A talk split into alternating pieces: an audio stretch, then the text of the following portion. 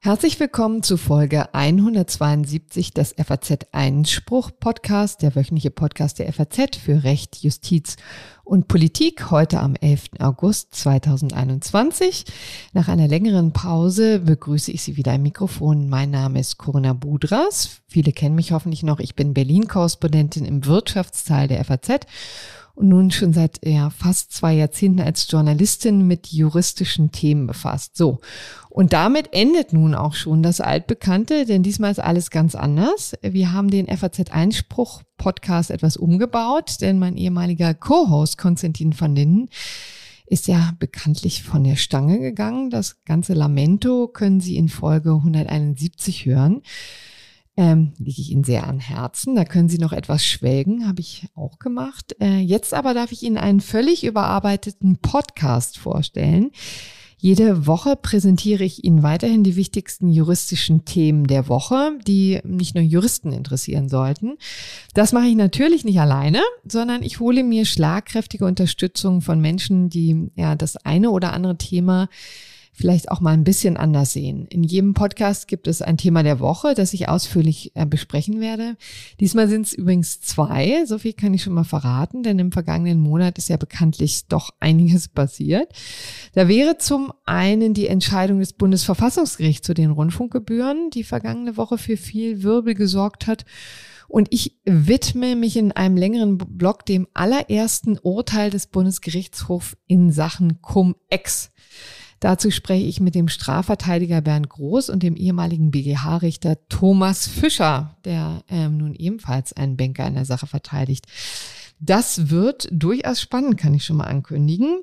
Vielleicht ähm, auch nochmal als Teil der Vorrede, ich bin nicht gerade jetzt in den ersten Wochen natürlich wahnsinnig darauf angewiesen, dass ich von Ihnen, dass ich von euch Feedback bekomme und würde mich freuen, äh, von Ihnen zu hören unter Einspruch-Podcast faz.de ähm, kann man mir schreiben und mitteilen, was gut war, was schlecht war, was gewünscht ist. Darüber würde ich mich wirklich wahnsinnig freuen. Und ansonsten gibt es natürlich noch andere Feedback-Möglichkeiten, wie stets auf unserer Internetseite oder auch im äh, Apple Podcast Store oder wie immer man das ausdrücken möchte. Ich darf nochmal als Hausmitteilung ankündigen, dass wir Referendare suchen für unser Justiziariat, ja. Ähm, da auch bitte äh, Hinweise, also oder Bewerbung, da tue ich die, ähm, den entsprechenden Link in die Show Notes. So. Und jetzt habe ich aber genug alleine geredet, denn bevor wir jetzt ganz tief in die Themen einsteigen, die ich eben schon genannt habe, beginnen wir mit unserer neuen Rubrik. Und die heißt, was war, was kommt? Einige juristischen Highlights der Woche, kurz und knackig. Und dazu habe ich mir Pia Lorenz mit an Bord geholt. Hallo Pia. Moin Corinna, ich freue mich sehr. Ja, du bist in der äh, Legal-Branche ja auch sehr verankert. Viele kennen dich als äh, langjährige Chefredakteurin äh, des äh, Legal Tribune Online und du bist seit einer, einiger Zeit ähm, ja selbstständig unterwegs. Was machst du? Erzähl mal. Genau, ich bin auch gelernte Rechtsanwältin, habe den Job auch ein paar Jahre gemacht und danach dann quasi umgeschult auf Rechtsjournalistin, war dann Gründungschefredakteurin und danach elf Jahre lang Chefredakteurin von LTO. In diesem Jahr habe ich mich dann selbstständig gemacht mit zwei Kollegen zusammen, haben wir eine Agentur für den Rechtsmarkt eröffnet, innerhalb derer ich jetzt ein Redaktionsbüro für Rechtsthemen verantworte, also als freie Journalistin tätig bin und ich freue mich sehr, dass ich jetzt beim FAZ Einspruch Podcast mitmachen kann. Ja, und das Schöne an dir ist auch, du bist zwar nicht Konstantin van Linden, den wir ja schmerzlich vermissen, aber immerhin seine ehemalige Chefin. Exakt. Konstantin war ja, bevor er zur FAZ gegangen ist, bei der LTO. Von daher ähm, würde ich vorschlagen, alle Beschwerden darüber irgendwie, dass Konstantin weg ist, direkt an Konstantin. Ja. Nur konstruktive Beschwerden bitte an uns genau. direkt. Sehr gut. Ähm, das finde ich nämlich auch. Da kann man sich direkt an Konstantin mal wenden, wenn man den stark vermisst. Das tun wir ja auch. Ähm, so, und dann hast du uns schon einiges mitgebracht. Also gerade gestern Abend ähm, knüpfen wir ja da an, wo wir schon lange ähm, äh, angeknüpft haben, schon öfter mal war, nämlich an der Ministerpräsidentenkonferenz. Merkel hat sich gestern Abend wieder, genau, gestern tagsüber, es war ja noch ganz human, mit den Ministerpräsidenten getroffen. Und was ist denn dabei rumgekommen? Genau, es äh, war eine relativ tragende Pressekonferenz. Nach, ich glaube, nur etwas über vier Stunden für die Verhältnisse der Ministerpräsidentenkonferenz ist das ja relativ fix gegeben. Und der langen Rede kurzer Sinn, es soll keinen Lockdown mehr geben, ja. sondern erstmal heißt es jetzt mehr testen statt zu schließen. Also es bleibt im Allgemeinen bei den Hygieneregeln und bei den Schutzmasken im äh, öffentlichen Personennahverkehr und so weiter für alle.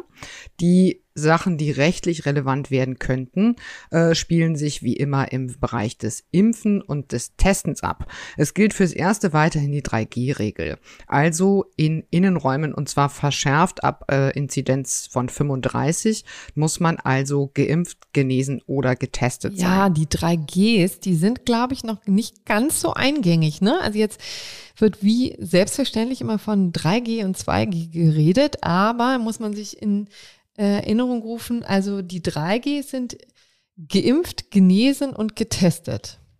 Exakt. Und die 2G, nichts davon hat mit Mobilfunk zu tun, obwohl es immer noch so klingt, finde ich auch. Die 2G bedeutet also nur Geimpfte und Genesene dürfen bei bestimmten Veranstaltungen in Innenräumen, bei Festen, aber auch bei körpernahen Dienstleistungen dabei sein. Und was ich dann eben vor allem rechtlich spannend fand, war, dass vor allem Markus Söder relativ stark vorgeprescht ist. Allerdings hat äh, Angela Merkel da wenig dagegen zu sagen gehabt, dass es sich ähm, nur um ein Zwischenergebnis handele. Im Moment sei das jetzt eben mit 3G der Versuch, den Verlauf zu verlangsamen. Aber irgendwann werden die Einschränkungen sich auf die Nicht-Geimpften beschränken und auch beschränken müssen, sagte mhm. Markus Söder. Zitat, irgendwann werden wir über 2G sprechen. Und er berief sich dabei auf nicht genannte Verfassungsrechtler, die es alle für notwendig hielten, Geimpften, die ja weder gefährdet noch gefährlich seien, ihre Rechte zurückzugeben. Ja. Das heißt, es ist wohl absehbar, ich meine, die Diskussion ist ja auch jetzt nicht ganz neu, dass man irgendwann ungeimpfte von Zutritten für bestimmte Dinge komplett ausschließen will. Für den Moment ist das nicht geplant, aber es wird trotzdem ungemütlicher für ungeimpfte, denn ab dem 11. Oktober soll es keine kostenlosen Bürgertests mehr geben. Mhm. Der Zeitraum wurde jetzt damit erklärt, dass man halt noch, ja noch zwei Monate Zeit hätte, um sich impfen zu lassen, denn selbst wenn man irgendwie sechs Wochen zwischen beiden Impfungen braucht, dann könnte man bis zum 11. Oktober immunisiert sein und damit quasi der Testpflicht aus dem Weg mhm. gehen.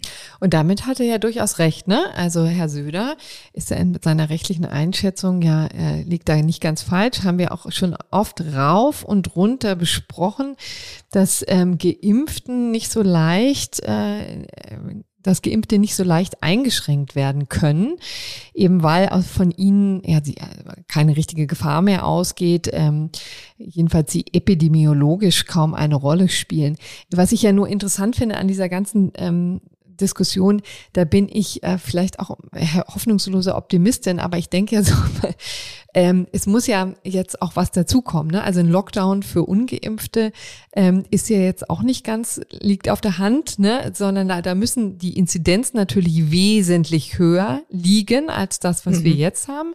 Die Gefahr muss also virulenter sein. Da kann man sich ja auch mal fragen, wo liegen dann diese Inzidenzen eigentlich? Also können ja nicht mehr auf dem bisherigen Level, wie er jetzt in den Paragraphen 28 fortfolgende festgelegt ist, ähm, können ja da nicht verharren denn die Situation hat sich ja jetzt dramatisch geändert, ne? dadurch, dass eben nicht mehr so viele tatsächlich auch auf diesen ähm, ja, Virus anspringen, ja, jetzt oder jedenfalls sehr drunter leiden. Ja, da bei immer weniger Leuten besteht ja die Gefahr, dass sie eingeliefert werden müssen ins Krankenhaus. Das heißt, es muss was hinzukommen, um so ein Lockdown dann tatsächlich auch begründen zu können. Und da schwimmt die Politik noch, ne? Da wird viel geredet. Ja, also da wurde auch tatsächlich gar, gar nichts gestern zugesagt. Es wurde auch sehr viel von Journalisten nachgefragt, was denn in Zukunft die Indikatoren sein sollen, wenn es eben nicht mehr nur noch um die Inzidenz gehen kann. Aber es scheint so auszusehen, als ob immer noch der Inzidenzwert weiterhin sozusagen der führende Wert bleibt. Es gibt aber noch keinerlei Festlegungen, wie dann andere äh, Werte wie also die Impfquote, die Zahl der schweren Krankheitsverläufe, die Hospitalisierungen und so weiter ähm, sich auswirken werden werden. Also da gibt's offensichtlich noch keine Einigung und das hat man auch relativ offen so gesagt und gesagt, dass das müssen wir uns noch anschauen. Da gibt es jetzt noch nichts auf Bundesebene, wie es zum Beispiel in manchen Ländern mit so einem Ampelsystem gibt oder so. Das ist wohl alles noch ziemlich im Flow, mal positiv ausgedrückt. Ja, ja. sehr schön. Gut, ähm, dann können wir dieses Thema auch jetzt ähm, verlassen, ne? Oder haben wir noch was Genau, ich glaube, bis auf weiteres ist das das Wichtigste. Die epidemische Lage von nationaler Tragweite wird verlängert. Das heißt, es bleibt weiterhin bei relativ viel Kompetenzen, nicht nur eben beim Bundesgesundheitsministerium, sondern die Länder dürfen halt auch weiterhin Verordnungen machen. Ich glaube, das habt ihr in einer der letzten Folgen auch relativ detailliert mal aufgeschlüsselt, was das bedeutet. Äh, und ich fand es relativ spannend, noch rechtlich ein wenig merkwürdig, kann man sich einfach mal drüber Gedanken machen, dass Markus Söder auch explizit sagte, der Staat werde nichts dagegen tun, wenn private Unternehmen auf 2G beschränken. Ja. Also das heißt, wenn private Unternehmen äh, keine Ungeimpften mehr reinlassen. Das ist ja jetzt auch keine total brillant neue Idee. Also der FC Köln, ich sitze ja in Köln, ähm, hat das schon angekündigt, dass ich glaube, ab dem zweiten Spiel der Saison mhm. gar keine Ungeimpften mehr rein dürfen. Ich hätte jetzt mal so ad hoc massive Zweifel daran, was der Staat dagegen auch ähm, ja, tun sollte. Genau. Vielleicht könnte es irgendwie umgekehrt so sein. Ne? Aber ähm, das fand ich eine relativ spannende Aussage, ist natürlich alles irgendwie eher politisch als rechtlich motiviert. Es geht hier ganz ersichtlich darum, massive Impfanreize zu setzen und die Leute dazu zu bringen, sich impfen zu lassen. Ja, sehr richtig. Gut, also dann können wir dieses Thema jetzt verlassen und kommen zum BGH, wo du uns mal ähm, knackig hier ähm, einführen wirst in das, was der BGH zum Thema Facebook und den Ausschluss wegen Hasskommentaren entschieden hat. Das ist so äh, zwei, drei Wochen her inzwischen, ne? Genau, das war Ende Juli. Ich habe das Urteil aber nochmal mitgebracht, weil ich persönlich fand, das wurde vor allem in den Publikumsmedien etwas zu wenig beleuchtet. Da klang das so, wie der BGH hat Facebook formale Vorgaben gemacht und ich meine, dass in dieser Entscheidung viel, viel mehr drinsteckt. Das ist nämlich die, also es sind genauer gesagt sind es zwei Urteile, die ersten höchstrichterlichen Entscheidungen zum Umgang von sozialen Netzwerken mit nutzergenerierten Inhalten. Also du sagst es schon, es ging um die Löschung und die Sperrung von Social Media Accounts. Eine Nutzerin und ein Nutzer hatten jeweils sehr unerfreuliche Postings gemacht bei Facebook. Also es ging jeweils um ausländerfeindliche Posts und ähm, Facebook hat beide Posts gelöscht und die Accounts der beiden zeitweilig gesperrt. Facebook ähm, berief sich dabei auf ähm, seine Gemeinschaftsstandard, nennen die das ja. Das heißt, das sind diese Dinger, die man anklicken muss, um Facebook überhaupt nutzen zu können. Und äh, da wird Hassrede definiert und Facebook behält sich dort auch vor, also ähm, Hate Speech Posts zu löschen und deshalb auch Accounts zu sperren. Mhm. So geschehen auch in diesem Fall. Und diese Nutzerin und der Nutzer wehrten sich. Beide landeten damit vor dem ORG Nürnberg. Und beide äh, haben vor dem ORG Nürnberg erstmal verloren. Das heißt, das ORG hat Facebook Recht gegeben. Facebook argumentiert immer damit, dass es ein privates Unternehmen ist und deshalb das Recht hat, bestimmte Arten von Inhalten auf seinen Diensten einzuschränken. Mhm. Und zwar zum Schutz der übrigen Nutzer. Also Facebook sagt einfach, das Interesse der Nutzer an der Veröffentlichung der Beiträge überwiegt das Interesse von Facebook an einer zivilisierten Kommunikationskultur nicht. So. Ja, und da muss man ja sagen, das ist ja etwas, was wir schon seit Monaten diskutieren, wo es jetzt auch gut ist, dass mal ein ähm, klares Wort gesprochen wird, ne? Denn dieses, das, das, da besteht ja immer die Gefahr, ne, dass Meinungsfreiheit eingeschränkt wird, denn es geht ja nicht um illegale, also strafbare Posts, ne, die könnte natürlich Facebook ohne Probleme wegräumen von seiner Seite, sondern es geht eben Exakt. um ähm, Postings, die eigentlich vor allen Dingen Facebook und natürlich die Nutzer schlimm findet, aber wo der Staat ehrlich gesagt das gewähren lässt, eigentlich. Genau. Und das ist tatsächlich das, wo der BGH meines Erachtens, obwohl sich das bisher schon angedeutet hat in ähm, verfassungsrechtlicher Rechtsprechung, jetzt echt mal Flöcke einschlägt. Denn der BGH sagt meines Erachtens höchstrichterlich zum ersten Mal ausdrücklich. Erstens, dass Facebook seinen Nutzerinnen und Nutzern bestimmte Kommunikationsstandards vorgeben darf. Und wenn die dagegen verstoßen, Facebook löschen und sperren darf. Das muss man sich dann halt unter zwei Gesichtspunkten überlegen. Erstens mal habe ich ja gar keine Wahl. Wenn ich bei Facebook mitmachen will, muss ich mich diesen Gemeinschaftsstandards unterwerfen. Sagt der BGH, ist in Ordnung. Und zweitens, und das ist der Flock, den die BGH-Richterinnen und Richter einschlagen, Sie sagen explizit, Facebook darf auch solche Standards setzen, die über das deutsche Strafrecht hinausgehen. Also auch wer sich nicht strafbar macht mit seinen Äußerungen, kann wegen Äußerungen, die vom deutschen Recht gedeckt sind, bei Facebook gesperrt werden. Und das ist echt, wenn man sich darüber mal Gedanken macht, schon irgendwie ein Knaller. Mhm. Das ist ein ziemlich weitgehendes virtuelles Hausrecht. Man kann jetzt natürlich auf der einen Seite irgendwie sagen, äh, coole Sache, Facebook setzt sich ein für respektvolle Kommunikation, denn es ist ja eben auch erwiesen, dass viele Menschen gar nicht den Mut haben, in so einem aufgeheizten, ähm, in so einer aufgeheizten Atmosphäre sich tatsächlich äh, offen zu äußern. Und darum geht es ja auch immer die viel zitierte Kommunikationskultur von Facebook. Auf der anderen Seite muss man sich natürlich auch mal überlegen, dass damit ein privates Unternehmen praktisch Meinungsäußerung völ völlig mhm. unterbinden kann und das aufgrund eigener Kriterien. Ich weiß nicht, ob das allen Menschen immer so bewusst ist. Mhm. Denn Facebook schafft ja faktisch eine Möglichkeit, sich öffentlich zu äußern. Und diese Möglichkeit kann Facebook auch einfach abdrehen. Wie, ich mein, wie findest wir erinnern uns alle an Donald Trump. Ja, genau, ne? gut, da, da hat, haben sehr viele beklatscht. Aber also ich höre schon jetzt ein bisschen raus, also du hast ein ungutes Gefühl dabei. Hättest du denn umgekehrt lieber gehabt, dass die sagen, also das geht nun nicht, also dass der BGH da sagt, also ihr müsst euch schon an Strafrecht halten und an nichts anderes? Ich habe dazu mir noch ehrlich gesagt keine abschließende Meinung gebildet. Ähm, ich finde es ja ganz gut, dass das Thema überhaupt erstmal auf die Tagesordnung mhm. kommt. Und der BGH, ähm, also man muss sagen, die Gründe liegen noch nicht vor, die Entscheidungsgründe. Wir haben bisher nur eine Pressemitteilung. Aber alles sieht danach aus, als ob der BGH sich an dem orientiert, was das Bundesverfassungs Gericht bislang entschieden hat. Denn der BGH sagt jetzt auf der einen Seite, ich gebe euch dieses weitgehende Recht, ihr könnt da im Prinzip auf eurer Plattform machen, was ihr wollt, obwohl eure Plattform faktisch öffentliche Kommunikation möglich macht. Auf der anderen Seite sagt der BGH, aber jetzt dieses Hausrecht korrespondiert dann mit einer Art Grundrechtsbindung von mhm. Facebook. In der Pressemitteilung setzt der BGH ganz selbstverständlich voraus, dass es hier auf der einen Seite die Meinungsäußerungsfreiheit der NutzerInnen gibt und auf der anderen Seite die Berufsausübungsfreiheit von Facebook. Die müssten miteinander abgewogen abgewogen werden. Jetzt kennen wir das, also das Ganze spielt sich übrigens jetzt für die Juristinnen unter uns äh, in der äh, AGB-Prüfung ab. Das ja. heißt, diese Gemeinschaftsstandards von Facebook sind allgemeine Geschäftsbedingungen, die daher sich an den Regeln für allgemeine Geschäftsbedingungen messen lassen müssen. Und dann gibt es den Paragraphen 307, da sagt der BGH dann eben am Ende, das ist, sind unangemessene Geschäftsbedingungen von Facebook und äh, diese Angemessenheit gibt dann halt die Möglichkeit, Grundrechte zu prüfen. Das ist ein unbestimmter Rechtsbegriff und da gibt es dann eine mittelbare Drittwirkung von Grundrechten, die eine Rolle spielen kann. Das jetzt mal so ein bisschen äh, als das, mhm. das juristische Konstrukt dahinter. Aber eigentlich geht es darum, dass es hier nicht nur um eine mittelbare Drittwirkung von Grundrechten und pri von Privaten geht, sondern man muss wohl davon ausgehen, dass der BGH sich auf die Rechtsprechung des Bundesverfassungsgerichts stützt. Mhm. Da gibt es nämlich mittlerweile drei Entscheidungen, äh, die davon ausgehen, dass es in spezifischen Konstellationen sein kann, dass obwohl zwei Private miteinander agieren, quasi einer der Privaten an Grundrechte gebunden wird, mhm. weil das Verhältnis quasi ist wie das eines Bürgers gegenüber dem Staat. Ja.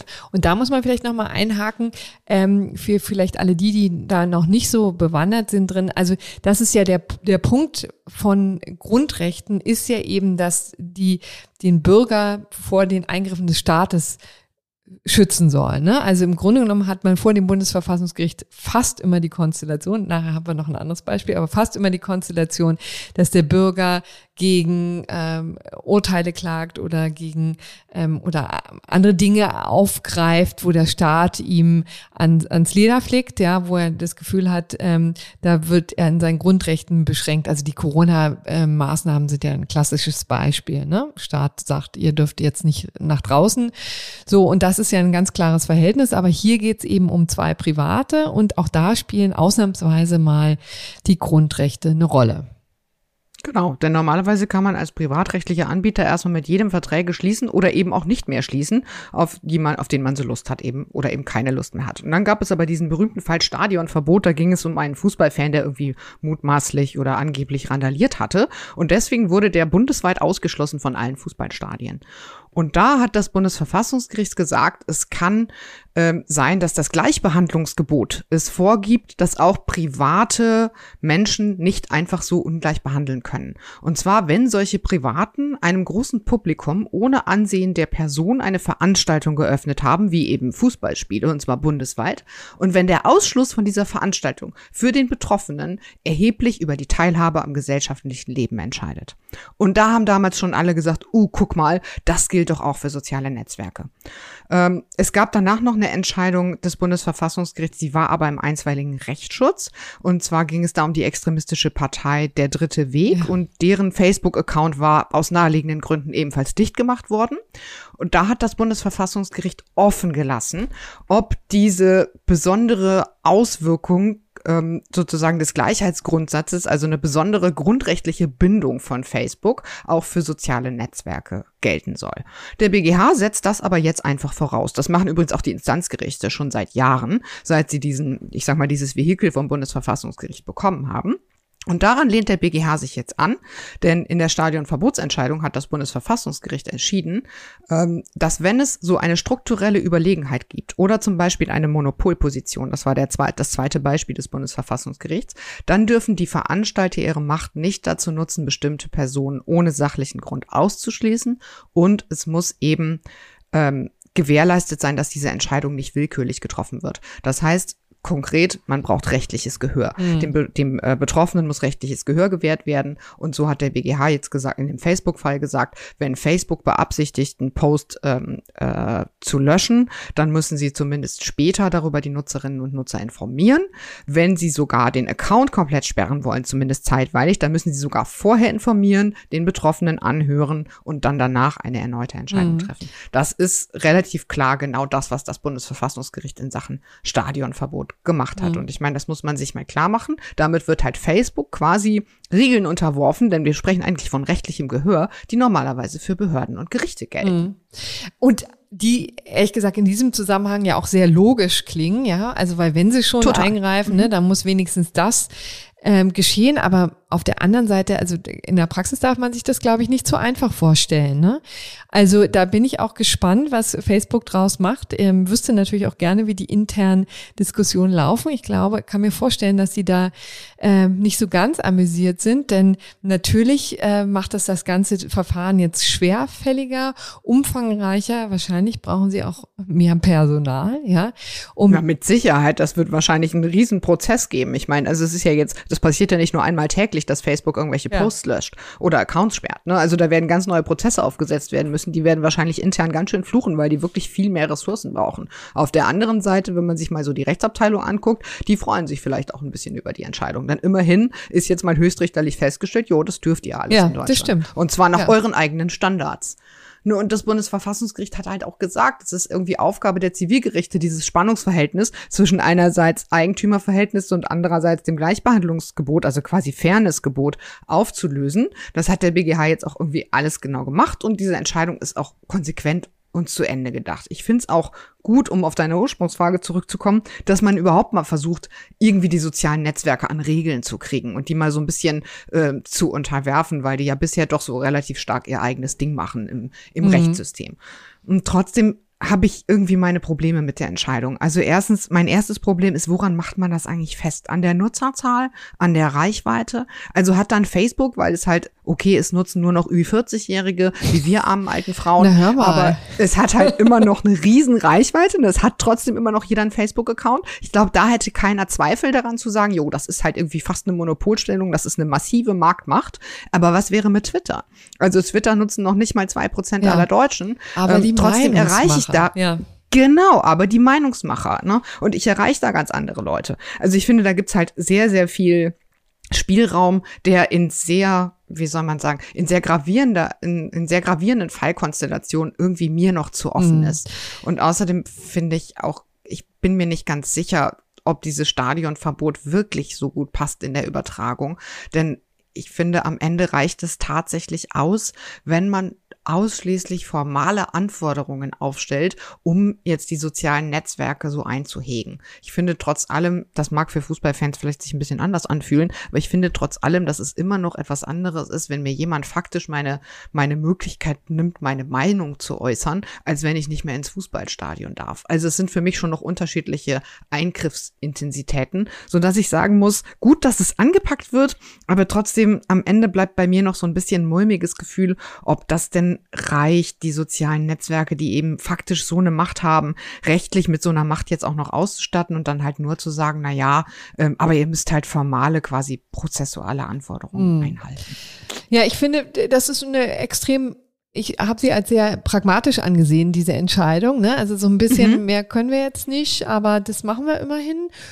Und ähm, es ist natürlich so ein bisschen schwierig, ne, weil bisher oder in den meisten Fällen, sagen wir mal so, hat natürlich Facebook Regeln, die einem irgendwie einleuchten. Jetzt, wenn man mal von dieser Prüderie absieht, ja, die ähm, da ja genau. auch das eine oder andere ähm, bisschen absurde dann zutage ähm, treten lässt, ne? Also wo die dann äh, die berühmte nackte Brüste-Entscheidung und so weiter, ähm, also mhm. wo dann Leute ähm, äh, da, da diese Bilder dann ge, cancelled werden und gelöscht werden und ähm, jedenfalls äh, leuchtet einem das diese Dringlichkeit dann nicht unbedingt ein. Ne? Auf der anderen Seite, ich meine, solange das noch den ähm, gesunden Menschenverstand trifft, kann man sich ja auch kann man Facebook da ja durchaus die Regeln überlassen oder dann auch gestatten, dass sie weitergehen als das, was jetzt das Strafrecht vorsieht. Denn Strafrecht ist ja immer Ultima Ratio. Ne? Das ist ja, muss ja wirklich auch ähm, nur, kann ja nur die härtesten Fälle sozusagen abdecken. Aber ist, man könnte sich ja in der Tat auch Dinge vorstellen, die einfach ein bisschen absurder sind, ne? die dann irgendwie in der eigenen, ähm, ähm, die eigenen Standards ähm, definieren. Ne? Also mir fällt jetzt spontan nichts ein, was ich äh, total absurd finde ähm, und was äh, trotzdem noch irgendwie plausibel klingt. Aber jedenfalls ähm, kann man sich ja Beispiele vorstellen, die, also eine Regel, die Facebook aufstellt und dann quasi das Internet äh, durchforstet danach und Dinge dann rausschmeißt, die diesen Regeln widersprechen. Und das ist natürlich, dann fängt es an, an absurd zu werden. Naja, aber wie gesagt, also höchst pragmatisch. Ne? Wir werden jetzt sehen, was erstens in den äh, schriftlichen Begründungen noch drin steht und wie es vor allen Dingen dann weitergeht. Aber du hast total recht, eine super wichtige Entscheidung, die äh, in den vergangenen Wochen ergangen ist, die wir hier mal kurz und knackig vorstellen wollten und haben jetzt noch was in unserer Kategorie, Kategorie was kommt.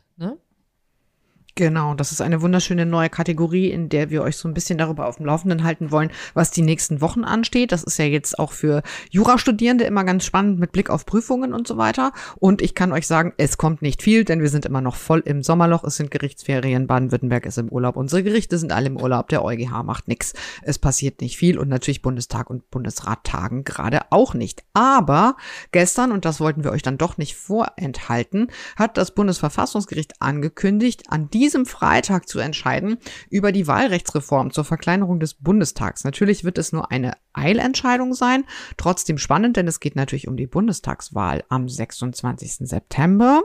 Äh, das sind Abgeordnete von FDP, Linken und den Grünen, die erreichen wollen, dass die von Union und SPD beschlossene Wahlrechtsreform, das war im Jahr 2020, genau das war es, glaube ich, im Herbst letzten Jahres, auf die Bundestagswahl nicht gilt.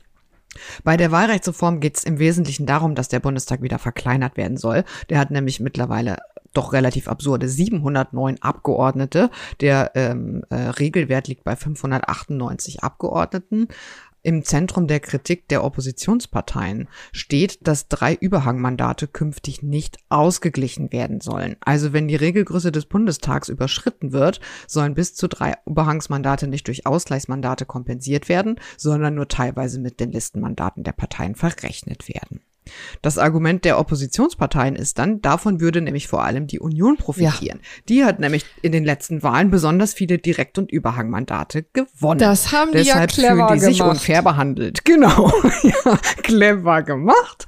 Also es geht dann mittelfristig auch noch darum, dass es weniger Wahlkreise geben soll. Ich glaube, irgendwie ab 2024 sollen es dann nur noch 280 Wahlkreise sein. Im Moment gibt es 299. Dann gibt es also quasi schon denknotwendig weniger Überhangmandate. Das aber erst ab 2024. 2024. Das wäre jetzt für die aktuell anstehende Bundestagswahl im September noch gar nicht relevant. Ja. Ähm, das ist äh, für die Juristinnen und Juristen unter euch eine abstrakte Normenkontrollklage, schon das Wort ist zu schwierig für mich, der Abgeordneten der drei Oppositionsparteien. Und es geht, wie gesagt, nur ums Eilverfahren. Das Hauptsacheverfahren läuft noch. Aber spannend. Also ich kann mir gut vorstellen, also das werden wir auch nächste Woche vertiefen. Das kann man hier schon mal ankündigen. Ja, genau, ja. Äh, Allerdings, es würde nicht die Welt untergehen, falls jetzt irgendwie diese Wahlrechtsreform für unwirksam erklärt werden würde, denn dann würde einfach das alte Recht gelten. Also es ist dann nicht so, dass die Bundestagswahl irgendwie auf der Kippe stünde oder so. Das ist jetzt nicht der Fall. So, dann kann ich vielleicht allen Hörerinnen und Hörern, die schon länger dabei sind, ähm, zur Beruhigung nochmal sagen, wir haben äh, auch in Zukunft weiterhin ein gerechtes Urteil. Diese Kategorie wollen wir nicht aufgeben. Nur diese Sendung ist so wahnsinnig voll, weil in den vergangenen Wochen so viel passiert ist und wir Ihnen das nicht alles vorenthalten wollen. Das, wir sind ja jetzt auch noch lange nicht am Ende, denn jetzt kommen noch äh, die Interviews äh, zu den Themen. Aber vielleicht auch für künftige äh, Folgen schon mal vorweggeschickt. Ähm, das gerechte Urteil wird es weiterhin geben. Darauf wollten wir auf gar keinen Fall verzichten. Da waren wir uns sehr schnell sehr, sehr einig. Corinna, was machst du heute stattdessen? Du hast gleich drei spannende Interviews für uns. Genau, richtig. Ich habe ähm, tatsächlich ähm, ein Coup gelandet. Jetzt gleich zum Rundfunkbeitrag. Da bin ich übrigens auch besonders stolz drauf. Ich habe nämlich gleich meinen Feuilleton-Kollegen Patrick Barners zu Gast. Und äh, dazu muss man sagen, dass ähm, ein guter Bekannter von uns, äh, liebe Pia, nämlich der Schriftleiter der neuen juristischen Wochenschrift, Tobias Freudenberg, Grüße gehen raus. Als ich ihm mitgeteilt habe, dass ich mit Patrick Barners hier spreche, da war er des Neides voll und zu Recht, völlig zu Recht. Ja, mhm. und ähm, fand, das, ähm, fand das großartig und betonte, welch großartigen Ruf Patrick Barners doch in der Juristenszene hat, obwohl er gar nicht, äh, selber gar kein Jurist ist. Aber das werden Sie gleich alle hören. Wie tief ich man glaube, er gehört mit den, zu den Menschen mit einem sehr ausgeprägten Judiz. Man muss ja nicht für alles Jura studiert haben. Ja, sehr richtig. Genau, und das äh, kommt zunächst und dann haben wir, wie gesagt, noch ähm, zwei, habe ich noch zwei Interviews. Ähm, auch da konnte ich den Hals wieder nicht vollkriegen. Ich habe ja schon seit Jahren äh, zum Thema Cum-Ex ähm, das eine oder andere geschrieben, habe mich schon früh gewundert, was daran eigentlich legal sein soll, ja, und kann mich noch gut erinnern, wie ich aber ganz lange Zeit äh, auf verlorenen Posten stand und mir alle immer erklärt haben, warum diese Sachen da doch irgendwie legal sein können und nicht Steuerhinterziehung. Also äh, da, also aus dieser Ecke komme ich und ähm, nun ist das BGH-Urteil, das erste Grundsatzurteil in dieser Sache gesprochen. Und da wollte ich dann mal wieder, äh, und jetzt wissen es ja alle besser, jetzt äh, sehen auch alle, dass das natürlich strafbar ist. Und da wollte ich dann mal den gegenteiligen Schritt machen, also in die andere Richtung und mal hören, was die Verteidiger eigentlich dazu sagen. Also wie gesagt, zwei Verteidiger an Bord. Bernd Groß ähm, aus Frankfurt und Thomas Fischer, der hier sicherlich dem einen oder anderen, der einen oder anderen gut bekannt ist als ähm, ja als Kolumnist und als streitbarer Geist. Ich bin mir sicher, da wird einiges gehen. Das klingt sehr, sehr spannend. Und ich finde, da kann man auch ausnahmsweise mal aufs gerechte Urteil verzichten. Ja. Wenn man so äh, glorreiche Namen im FAZ-Einspruch-Podcast verbuchen kann, kann man auch mal aufs gerechte Urteil verzichten. Ja, super. Herzlichen Dank soweit mal an dich, äh, Pierre. Wir hören uns äh, wieder nächste Woche und jetzt geht's mit dem, mit den Interviews weiter. Und nun kommen wir zu einer weiteren Neuerung in dem Podcast, auf die ich mich sehr freue. Ich darf jetzt meinen Kollegen Patrick Barners aus der FAZ im Feuilleton im Podcast begrüßen. Er ist Historiker, Philosoph, Twitter-Influencer und so leidenschaftlich interessiert an rechtlichen Fragen, wie es wohl ja selbst unter Juristen, würde ich mal sagen, nur sehr wenige sind. Deshalb wage ich mit ihm mal den Blick von außen auf rechtliche Themen und heute auf das umstrittene Urteil des Bundesverfassungsgerichts äh, zu den Rundfunkgebühren. Hallo, Herr Barners. Hallo, Frau Budras. Sie sind gerade in Salzburg und rüsten sich äh, da für die Salzburger Festspiele. Bevor wir uns gleich in das Rundfunkurteil stürzen, eine Frage vielleicht vorweg. Was reizt Sie eigentlich an der Juristerei? Ja, ich sehe mich so ein bisschen als Hobbyjuristen, aber nur in dem Sinne, als das ja jeder Staatsbürger sein sollte. Ich habe halt in der Schule mich äh, immer schon gern mit diesen Fragen beschäftigt, dann auch so ein ganz klein bisschen, nicht bis zum Examen fortgeführt, aber so ein paar Vorlesungen auch gehört im öffentlichen Recht und schreibt da manchmal auch im Feuilleton drüber, eigentlich halt aus dieser, aus dieser Haltung, das Verfassungsrecht ist jedenfalls die ähm, Teildisziplin des Rechts, die doch ähm, jedem verständlich sein sollte und wo man dann auch als Laie sie versuchen kann, sich einen Reim drauf zu machen. Ja, und das Bundesverfassungsgericht ähm, äh, hat ja nun Anlass gegeben, ja, für ähm, vergangene Woche, hat einerseits für viel Erleichterung und gleichzeitig auch für Unmut gesorgt. Erleichterung natürlich bei den öffentlich-rechtlichen Rundfunk, der nun ähm, die lang erwartete Gebührenerhöhung von 86 Cent endlich bekommt. Ähm, und Unmut gab es natürlich auch. Teils heftige Kritik kam aus der Politik und natürlich von den Kritikern des öffentlich-rechtlichen Rundfunks, weil durch den Beschluss jetzt klar ist, Gebührenerhöhungen sind nur noch sehr schwer von der Politik zu stoppen. Die Länder müssen entweder gemeinsam dagegen vorgehen oder sie können es gleich lassen. Also der Ministerpräsident von Sachsen-Anhalt sprach gar von einem Demokratieproblem. Und da können wir gleich mal anknüpfen. Herr Barners, finden Sie, er hat recht? Es hat zunächst einmal jedenfalls eine auf der Hand liegende Plausibilität, was Rainer Haseloff da gesagt hat. Denn wenn man fragen würde, wenn jetzt jemand, der nach Deutschland kommt und das, den öffentlich-rechtlichen Rundfunk nicht kennt, weil es das in seinem Land nicht gibt, der würde fragen, wie ist das bei euch eigentlich organisiert? Ähm, wer entscheidet darüber, wie das zum Beispiel finanziert wird? Dann würde man ihm ja sagen, ja, diese Rundfunkanstalten sind unabhängig und das ist alles so konstruiert, dass der Staat eben so wenig wie möglich Einfluss nimmt, aber das Geld kommt natürlich doch vom Staat und von den, von den Steuerzahlern. Und dann gibt es eben diese Staatsverträge, die regelmäßig aktualisiert werden. Und dann gibt es einen komplizierten Mechanismus, in dem der Finanzbedarf erstmal geäußert wird, dann geprüft wird und am Ende entscheiden dann die Landesparlamente, die ja auch diese Staatsverträge eben billigen müssen, die entscheiden dann drüber. Und wenn hier das Gericht nun, nun sagt, ähm, das ging eigentlich nicht, dass äh, das Land Sachsen-Anhalt da die Zustimmung verweigert hat, dann ist zunächst einmal äh, da wirklich eine Plausibilität gegeben, dass man nachfragt und sagt, aber Moment mal, es ist ja sowieso nur so, dass wir am Ende eines Verfahrens, was eine ganz starke Eigendynamik hat und wo auch was diese Kommission tut, diese KEF, das ist ja auch im Verfahren ausgestattet mit der Vermutung, dass die immer ganz sachlich sind und objektiv weil das ja wiederum nicht die gleichen Leute sind wie die Intendanten selber, das sind andere und so weiter. Und dann kommt ganz zum Schluss, die äh, kommen dann die Landesparlamente noch ins Spiel. Und wenn es denen, sagen wir mal vorsichtig, jetzt noch mal mehr erschwert wird, ihre äh, Bedenken dazu artikulieren oder auch nur im formalen Sinne eben zu sagen, nein, wir stimmen, wir stimmen dem nicht, nicht zu, dann, äh, ja, dann ist zumindest die, die Frage möglich, ist dann eigentlich dieses Verfahren, dieses, dieses gewaltenteilige Verfahren, dieses Moment, wo dann eben doch die politischen Repräsentanten, wo die Parlamente als Vertreter ja auch der Allgemeinheit äh, beteiligt sind, ist das eigentlich noch im Gleichgewicht, wenn das noch stärker eingeschränkt mhm. wird? Sagen Sie, aber ist hier vielleicht ähm, die Politik nicht doch etwas dilettantisch vorgegangen? Ne? Also von Sachsen-Anhalt ging der Widerstand ja aus. Dort äh, gab es gleich mehrere Argumente dagegen, den Medienstaatsvertrag nicht zuzustimmen.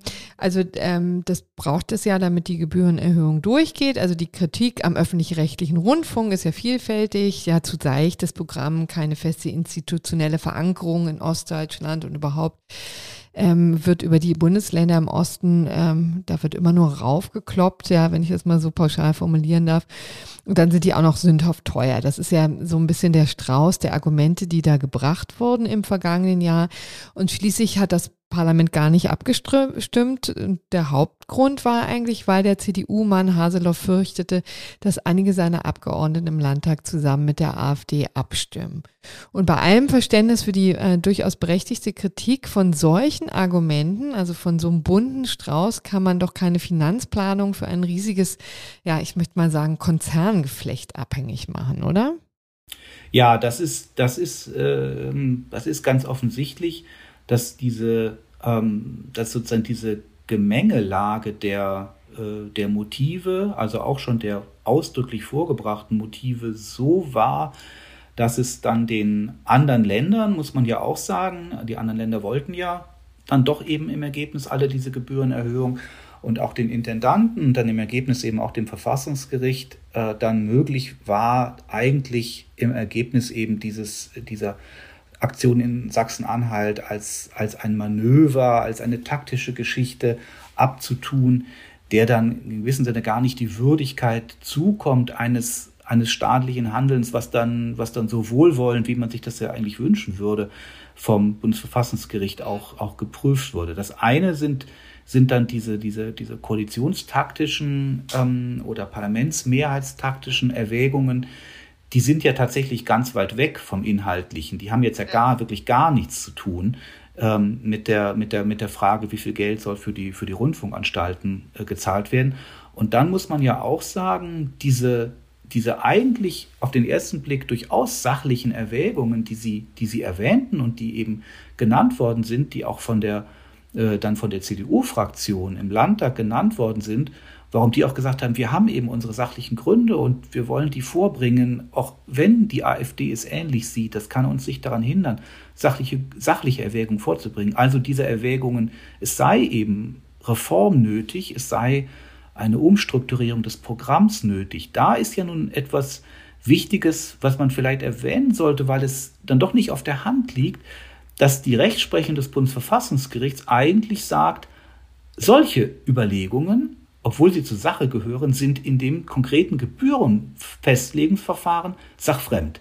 Die dürfen gerade nicht vorgebracht worden. Also das ist ja schon in früheren Urteilen vom Bundesverfassungsgericht eben entschieden worden, dass dass eben nicht die Möglichkeit bestehen soll, inhaltlichen Druck auszuüben. Das folgt halt aus dieser berühmten Staatsferne, die, die halt einer der Leitgedanken der, der Verfassungsrechtsprechung zur, zur Rundfunkfreiheit ist. Es soll eben gerade nicht so, so sein, dass der, dass der Staat als der Zahlmeister der, der Rundfunkanstalten auch inhaltlich etwas bestimmt, jedenfalls nicht im, im Wege in, genau zu dem Moment, wo man über diese Finanzausstattung verhandelt. Und insofern ihr, ihr hartes Wort vom Dilettantismus, ja, ist dann durchaus treffend, muss man leider sagen, ähm, was, was, die, was die CDU in Sachsen-Anhalt angeht, weil da natürlich von vornherein absehbar war, je deutlicher ähm, man eben diesen Versuch, das Verfahren aufzurollen, den Staatsvertrag zu blockieren, je deutlicher man das mit inhaltlicher Kritik, mit Programmkritik am öffentlich-rechtlichen Rundfunk verbunden hat, desto einfacher wurde es äh, dann für die Rundfunkanstalten zu sagen, das ist genau die Politisierung der, der Gebührenfestsetzung, die das Bundesverfassungsgericht untersagt. Im Grunde genommen wäre es wahrscheinlich besser gewesen, hätten sich einfach auf die, ähm, auf die Corona-Krise konzentriert, ne? Und nicht rechts und links geguckt, sondern einfach gesagt, aber ich meine, ehrlich gesagt, auch das wird selbst, äh, Corona-Krise ist natürlich jetzt schon auch ein gewichtiges Argument. Ich will das überhaupt nicht kleinreden, ne? aber auf der anderen Seite sind natürlich die 86 Cent ähm, etwas, was, wo einem jetzt nicht sofort ins Auge springt, dass man die nicht aufbringen kann. Ne? Also das ist ja wirklich ein dauerhaftes Dilemma letztendlich. Also im Grunde genommen führt das aber jetzt auch dazu, dass man wahrscheinlich jetzt in Zukunft, in, näher, in näherer Zukunft jedenfalls erstmal ähm, nur das durchwinken kann. Das Bundesverfassungsgericht hat ja deutlich gemacht, ihr müsst da noch mal ran. Ne? Ihr müsst eigentlich das System ändern. Ja, das Bundesverfassungsgericht lässt so ein bisschen durchblicken, dass es eben doch auch die, die Möglichkeit dann einer, ähm, einer, einer, einer einf eines einfacheren Systems gäbe, dass man statt, diesem, statt dieser mehrstufigen Prüfung, wo auf jeder Stufe eben immer wieder diese, diese Unabhängigkeit und Staatsferne, eben auch durch die Konstruktion dieser, dieser Kommission KEF, ähm, dass immer wieder mehr symbolisch garantiert wird und am Ende dann aber doch eine politische Entscheidung gefällt werden muss, dass man sich sozusagen eine stark stärkere Automatisierung vorstellen könnte. Mhm. Wir, wir kennen ja ein ähnliches Problem von den, von den Diäten. Bei den Diätenerhöhungen gibt es ja auch immer die große Aufregung äh, und es gibt dieses Problem der, der Befangenheit der Parlamentarier, wenn, wenn sie eben über die eigenen Diäten abstimmen. Und so wird eben auch hier gesagt, äh, einerseits soll der Staat nicht die Gebühren festsetzen, weil eben der Rundfunk angeblich keine staatliche Veranstaltung ist. Aber umgekehrt,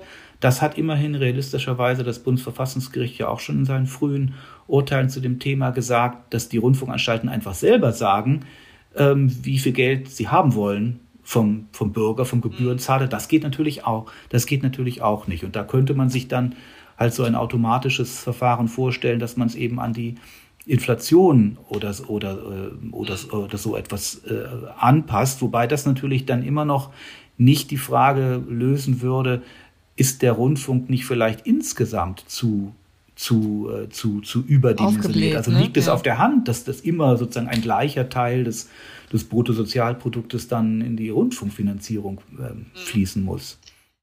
Ähm, ich finde ja auch ganz interessant in diesem Zusammenhang, also mein ähm, Ex-Kollege Konstantin von Linden, wie gesagt, äh, bis vor kurzem ja hier auch noch Co-Host, der hätte natürlich jetzt auch mit Werf gegen dieses äh, Urteil, diesen Beschluss gewettert und ähm, sein Schlagwort ist ja immer, finde jemand im Leben, der dich so sehr liebt wie das Bundesverfassungsgericht ähm, äh, den öffentlich-rechtlichen Rundfunk. Ne? Also da wird ja schon deutlich, dass äh, da die Neutralität fehlt. Ne? Und auch hier haben wir es ja immer wieder über die vergangenen Jahre, wenn nicht gar Jahrzehnte, mit ähm, äh, mit einem interessanten Phänomen zu tun. Das Bundesverfassungsgericht muss ja auch immer wieder oder findet jedenfalls immer wieder gute Gründe, warum es den öffentlich-rechtlichen Rundfunk überhaupt gibt. Ne?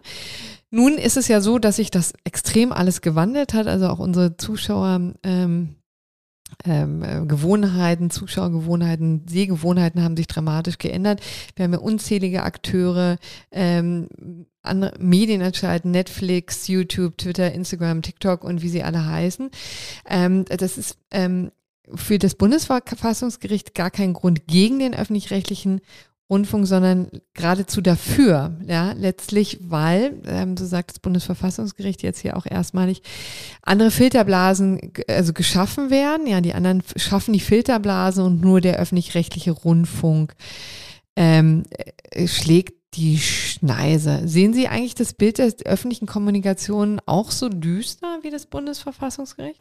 Ja, das ist, eine, äh, das ist ein, tatsächlich ein interessanter Zug äh, in dieser Rechtsprechung, dass es dass es so einen kulturkritischen Grundzug einer Skepsis eben gegenüber der entfesselten, der mhm. nicht eingehegten Öffentlichkeit gibt. Und ähm, in den ersten Urteilen des Bundesverfassungsgerichts wurde ja sehr stark abgehoben darauf, dass es so aufwendig ist, äh, Rundfunk überhaupt zu veranstalten, dass das so kostspielig ist. Die Vorstellung war die, das können überhaupt nur wenige Leute sich leisten. Und wenn man eben damals, als es noch keinen privaten Rundfunk gab, die Alternative, den Rundfunk privatwirtschaftlich zu organisieren, da hatte man eben Angst, ähm, ja, das, das, da blieben ja von, dann blieben dann sehr schnell, würden nur noch zwei oder drei oder vielleicht nur einer, ein privater Veranstalter übrig bleiben. Und ähm, aus technischen Gründen sind ja schon spätestens in den 80er Jahren äh, die, diese Bedenken eigentlich gegenstandslos geworden. Und es ist mhm. interessant, dass das Gericht dem ja dann auch schon ziemlich früh vorgebeugt hat. Die haben eigentlich immer in dem, ähm, äh, äh als das, sobald es technisch absehbar war, haben die dann schon gesagt, ja, das war bislang eben unsere, unsere Ratio, der öffentlich-rechtliche Rundfunk der muss zwar kein Monopol haben, aber den, den muss es eben immer geben, wegen dieser, wegen der starken Konzentration, die zu befürchten ist, ähm, weil das so aufwendig, viel aufwendiger ist, einen Rundfunksender zu machen, als irgendwie eine Zeitung zu drucken. Das war jedenfalls die, die Vorstellung. Aber dann haben sie gesagt, das ist aber eben nicht der, das ist aber eben nicht der einzige Grund. Und es gibt bei dem privaten, ähm, bei, dem, bei, der, bei der privatwirtschaftlich organisierten Meinungsfreiheit da sind die Verzerrungseffekte viel stärker. Und da könnte man, wir beide arbeiten ja nun auch für ein privatwirtschaftliches Medienunternehmen, da darf man vielleicht ein bisschen auch mal pro domo sprechen und auch mal sagen, naja, aber das ist schon auch ein starkes Misstrauen, was da hier diese Richter, diese beim Staat beschäftigten Elite-Richter da dem der, der Öffentlichkeit entgegenbringen, ähm, die, die, wenn sie privatwirtschaftlich organisiert ist ja sich nun genauso organisiert wie alle anderen, alle anderen Märkte. Also da gibt es schon in der Meinungsjudikatur äh, des Bundesverfassungsgerichts gibt es sozusagen so eine, einen Grundzug einer Skepsis gegenüber dem Ungeregelten. Ähm, und das ist, ist jetzt im neuesten Urteil, wie Sie sagen, äh, ist das eben jetzt nochmal verstärkt worden, weil man natürlich, dafür gibt es ja auch empirische Gründe, weil man dann eben sagt, wenn wir uns im äh, im Internet äh, äh, umsehen, dann äh, scheint ja da eben die, die Irrationalität ähm, äh, einer eben nicht strukturierten Öffentlichkeit ganz, ganz bedenkliche Urstände zu feiern. Richtig, aber dann, also mit diesem Argument kommt man wirklich eigentlich aus der Spirale nicht mehr raus, ne? Muss man sagen. Da steuert das Bundesverfassung immer in die gleiche Richtung, ne?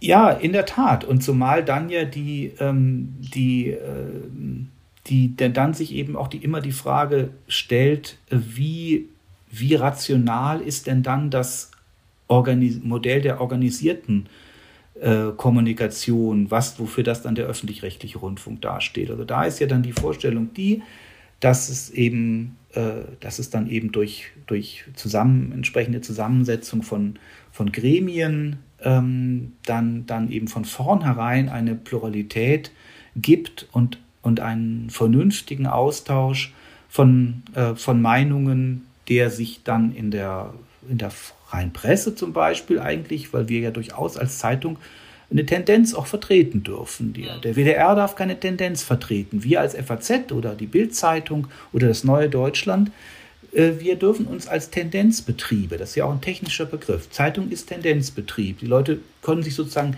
inhaltlich dann beschweren über die Meinung, aber sie können sich nicht beschweren darüber, dass die Zeitung überhaupt eine Meinung vertritt. Der WDR ist in einer ganz anderen Lage.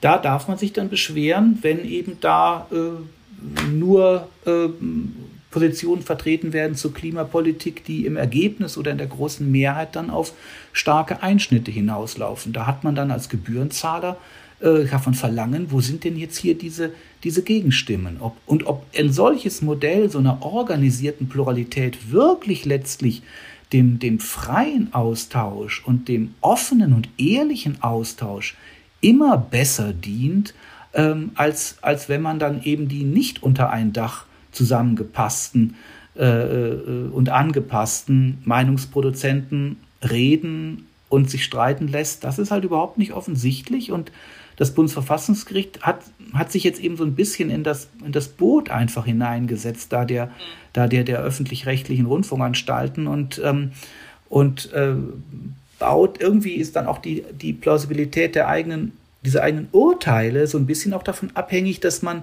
dass man eben, dass man die, den Rundfunk sehr idealistisch und idealisiert sieht. Und so, so kann im Grunde das Gericht ja gar nicht auf die, die Kritik reagieren, die es dann, äh, die es dann, die ist ja durchaus eben mit zum Teil unvernünftig, aber Kritik muss ja auch nicht immer vernünftig sein. Vernunft zeigt sich manchmal doch erst, wenn man, wenn man über bestimmte Impulse, die man erstmal äußert, dann, dann, dann auch spricht. Aber beim Gericht ist dann schon so, wenn man auch sieht, und das Urteil ist wie die allermeisten Rundfunkurteile auch einstimmig ergangen. Es gab also anscheinend im Senat auch überhaupt keinen Streit, jedenfalls kein Streit, der dann hinterher dem, dem mhm. Bürger noch, mit, noch mitgeteilt würde. Auch da ist es dann auf die Dauer so ein bisschen kurios, dass wie viel erzwungener Konsens nötig zu sein scheint, um ein angeblich pluralistisches Modell gegen, gegen mhm. Kritik zu verteidigen. Also im Grunde genommen hat man schon ein bisschen das Gefühl, ehrlich gesagt, dass das Bundesverfassungsgericht die Kritik, die es ja gibt, da komplett wegwischt, hier auch gar nicht hören will, gar nicht ähm, wahrnehmen will, gar nicht thematisieren will, weder im Urteil noch sozusagen in, äh, in anderen ähm, Sondervoten, wie man sich das ja durchaus auch vorstellen könnte. Ne? Ja, das ist ja eine, das ist ja so eine Eigenheit ähm, unseres Bundesverfassungsgerichts äh, verglichen mit anderen Verfassungsgerichten, insbesondere dem amerikanischen Supreme Court, dass sehr wenig Sondervoten publiziert werden. Also beim Supreme Court ist es ja eigentlich so, bei den, bei den wirklich ganz kontroversen Materien, wenn es um Abtreibung oder Rassendiskriminierung oder sowas geht, da kann man sich immer sicher sein, es gibt eben nicht nur die, das Mehrheitsvotum, sondern auch noch mehrere andere Voten, zum Teil auch von Leuten, die Richter, die zugestimmt haben dem Mehrheitsvotum, die aber noch zusätzliche Erwägungen entwickeln. Und soweit ich weiß, ist beim Bundesverfassungsgericht auch intern, das war gerade unter dem Präsidenten Voskuhle, auch so ein, dort so ein starker Konsens, dass man meint, ja, das Gericht schwächt äh, eben seine Autorität, wenn es zu viel von der, von der, von der internen Meinungsbildung und von Fragen, die auch im, intern eben kontrovers beurteilt werden, nach außen darstellt. Und darstellt, ja, auch, auch wir waren uns nicht sofort einig. Und manchmal ist es ja auch so, da wird ein Richter überstimmt und er verzichtet aber dann darauf, seine, seine, seine, seinen Dissens offen zu legen. Und man muss es sicherlich nicht so weit treiben, wie das in den, in den USA ist, aber man muss ja auch sagen, was jetzt die Chancen angeht, für Urteile akzeptiert zu werden. Mhm. Ähm, da würde ich schon sagen, muss man auch sehen, indem es eine Minderheitsmeinung gibt, wo Gegengründe entwickelt werden, haben dann auch diejenigen, die das Urteil kritisieren, die Möglichkeit, an das Gericht selber anzuknüpfen und zu sagen, Ja, aber hier hat der überstimmte Richter eigentlich die besseren Argumente und in einer anderen Konstellation könnten diese Argumente zum Beispiel zum Zuge kommen. Und da finde ich es schon interessant, wenn man sich die lange Reihe der Rundfunkurteile ansieht, dass man dann 1971 in dem Urteil zu der Frage, können die Rundfunkanstalten besteuert werden, kann man von denen mhm. Mehrwertsteuer verlangen für das, was sie, für das, für die Dienstleistungen, die sie im Grunde erbringen.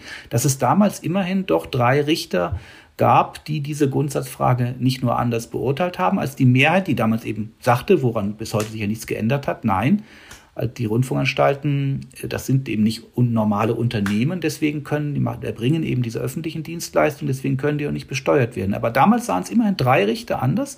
Vier waren der einen Meinung, drei der anderen Meinung und bis heute kann man eben dieses Sondervotum nachlesen und sich denken, naja, bei dieser Grundfrage, wie, was, mit was für einer Art von Organisation hat man es eigentlich zu tun? Bei diesen Rundfunksendern findet man dann doch in dieser, in dem Minderheitsvotum auch noch ein paar ganz interessante Gedanken. Sagen Sie, und haben, ich habe jetzt das Gefühl oder finde interessant jedenfalls, dass es ja wirklich dieses, dieser Beschluss jetzt hier auf ganz fundamentale Kritik stößt, zumindest bei denjenigen, die ja auch dem öffentlich-rechtlichen Rundfunk ähm, äh, kritisch gegenüberstehen. Tut sich eigentlich das Bundesverfassungsgericht dann mit solchen Beschlüssen, die ja durchaus auch sehr harsch sind, ähm, da einen großen Gefallen? Es ist halt ein ein bisschen die Frage, wie sie, ähm, ja, wie, wie sie sich wie sie sich anders artikulieren, wie sie sich, wie sie sich anders erklären sollen. Also ich würde schon jetzt auch mit Blick an, an einige öffentliche Kritik, die es auch bei Kollegen von uns, insbesondere auch bei etwa in der Welt oder in der Bildzeitung gegeben hat, da würde ich schon auch sagen, da war dann zum Teil die Kritik auch auch unsachlich und übermäßig zugespitzt, wurde auch zum Teil Falsches behauptet, wurde behauptet, es wäre jetzt überhaupt nicht mehr möglich für ein Landesparlament eine Gebührenerhöhung zu verhindern. Nein, das stimmt ja nicht. Sie müssten sich eben nur mit, mit den anderen 15 Landesparlamenten einig sein. Und das ist natürlich schon eine, eine erhebliche Hürde. Da gibt es also auch unsachliche Vereinfachungen der Kritik. Aber die hat natürlich, äh, die, diese unsachliche und polemische Vereinfachung wird wird halt nahegelegt dadurch, dass diese Rundfunkurteile mittlerweile sozusagen so eine Welt für sich sind, die ihre, wo die Gesichtspunkte immer weiter fortgeschrieben werden und dann auch zugunsten, eigentlich fast immer zugunsten eben der, der öffentlich-rechtlichen Rundfunkanstalten nochmal zugespitzt und fortgeschrieben mhm. werden, sodass das als Texte eigentlich gar keine Texte mehr sind, die noch auf Verständnis außerhalb der, der konkreten ähm, Adressaten äh, äh, eben diese, diese, diese, diese Texte angelegt sind. Und das, glaube ich, ist eben doch bedenklich, wenn man dann bedenkt, bei diesem Thema ging es ja um die Gebühren. Es ging um die Gebühren, die erhoben werden von jedermann. Und das hat das Gericht ja vor ein paar Jahren auch entschieden, dass die erhoben werden dürfen, auch von Leuten, die überhaupt keinen Fernseher haben und sagen, aus religiösen Gründen oder warum auch immer, werden sie nie in ihrem Leben einen Fernseher einschalten. Auch die dürfen herangezogen werden zu den Gebühren.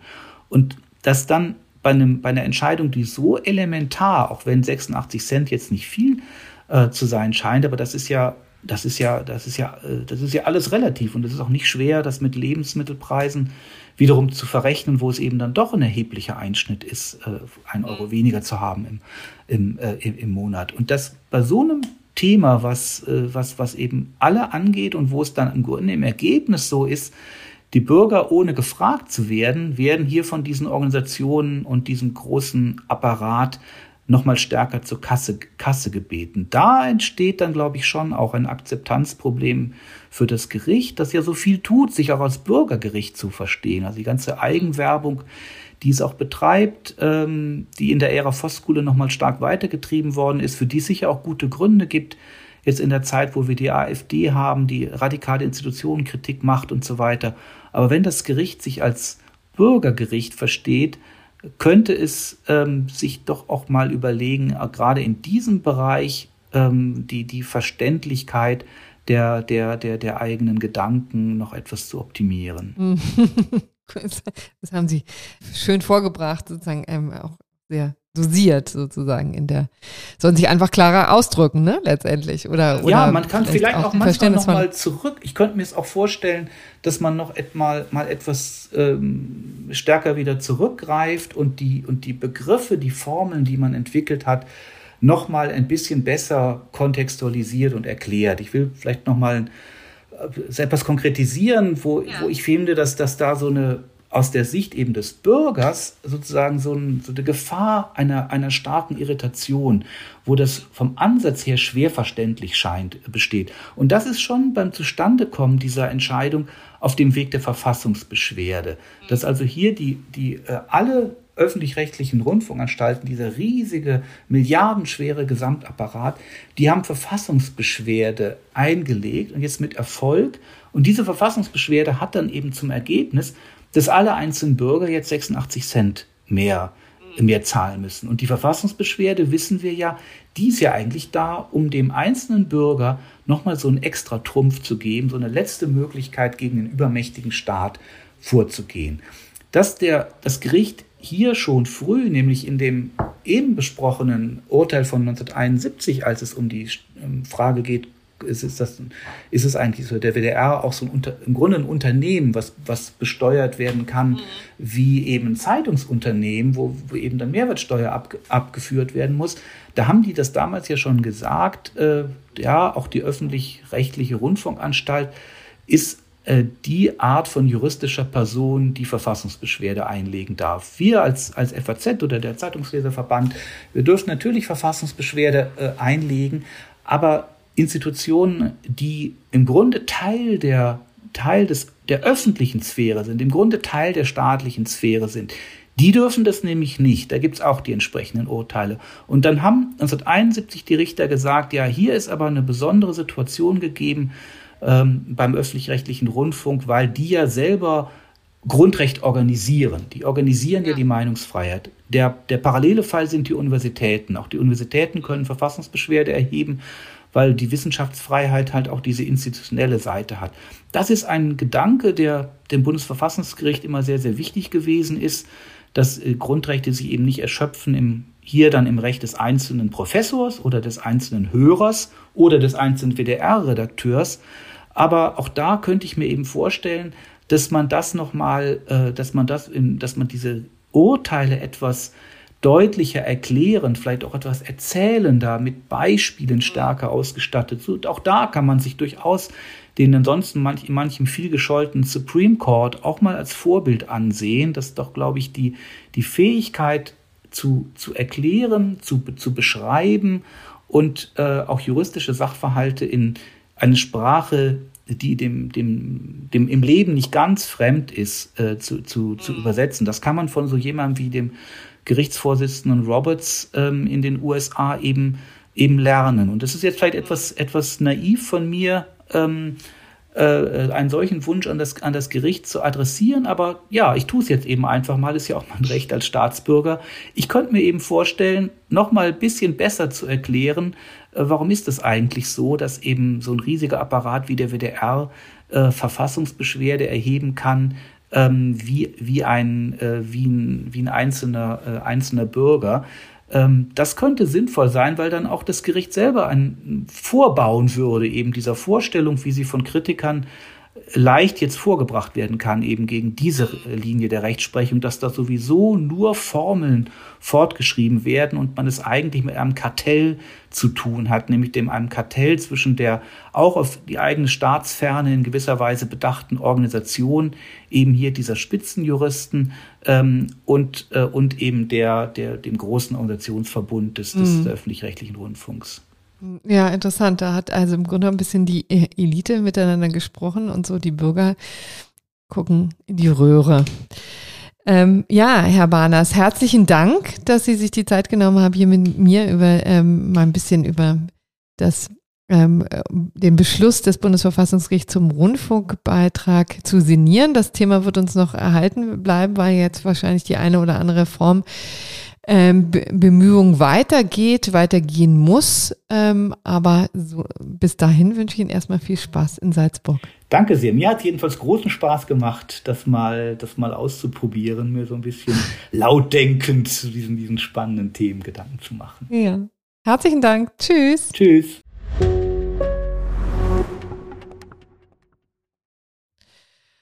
So, von den Rundfunkgebühren kommen wir jetzt zu den Tiefen des Wirtschaftsstrafrechts. Da wollen wir mal gucken, was sich ja über mehrere Jahrzehnte am Finanzplatz Deutschland getan hat in Sachen Cum-Ex der ja als der größte Steuerskandal, der größte Steuerraub in der Geschichte der Bundesrepublik schon gilt. Die strafrechtliche Aufarbeitung geht ein bisschen langsamer voran, muss man sagen. Jetzt hat aber der Bundesgerichtshof das erste Urteil in diesem Komplex gesprochen und klar gesagt, na, das war wohl Steuerhinterziehung, was wir hier sehen und da wollte ich mich, wie gesagt, mal mit zwei Strafverteidigern, zwei sehr bekannten Strafrechtlern in dieser, in diesem Komplex unterhalten. Wir begrüßen zunächst Bernd Groß, den Strafverteidiger aus Frankfurt. Hallo, Herr Groß. Hallo. Wann haben Sie sich denn eigentlich zum ersten Mal mit Cum-Ex beschäftigt? Hatten Sie von solchen Geschäften vorher schon mal gehört, bevor der erste Mandant bei Ihnen auf der Matte stand, oder ähm, war das für Sie auch Neuland? Äh, nein, das habe ich tatsächlich äh, vorher. Äh, der erste Mandant kam zu mir, weil ich einen Aufsatz geschrieben hatte zu dem Thema. Ich kann mich noch relativ genau erinnern, dass im Rahmen eines großen Mandats, da ging es um Umsatzsteuerhinterziehung mhm. mit sogenannten äh, Emissionszertifikaten, also CO2-bezogener ähm, Umsatzsteuerbetrug, dass im Rahmen des Abschlussessens mir ein Rechtsanwalt aus einer Großkanzlei, ein intelligenter Mann, gesagt hat, lieber Herr Groß, ähm, da kommt noch was viel Größeres als Umsatzsteuer auf Sie zu und das nennt sich Cum-Ex. Hm. Dann habe ich äh, erstmal, also wir waren da essen und dann habe ich erstmal so getan, als wüsste ich das schon. So, ja, ja, ich weiß. das hilft ja immer. Was, ja. Hatte noch nie was davon gehört.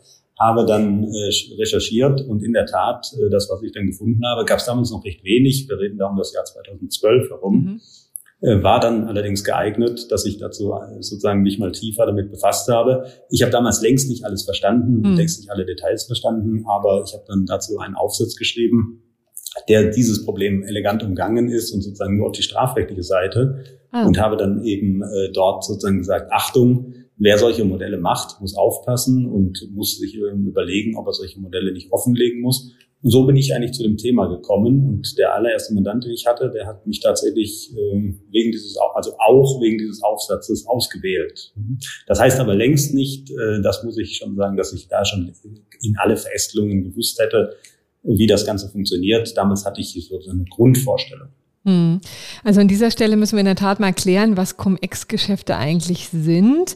Ähm, ich würde mal loslegen, weil ich weiß, dass das so in zwei, drei Sätzen nur schwer zu machen ist. Und äh, wann immer ich quasi abweiche und was äh, Falsches erzähle, ähm, grätschen Sie einfach rein, Herr Groß, okay?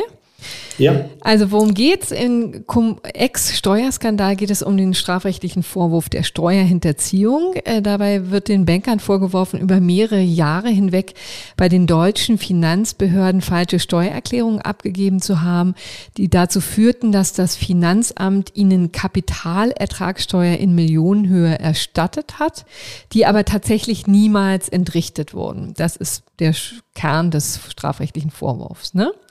Korrekt. Ja. Wie sind die Täter dabei vorgegangen? Also sie führten Cum-Ex-Leerverkaufsgeschäfte durch, die nach den Feststellungen des Landgerichts Bonn wie folgt abliefen.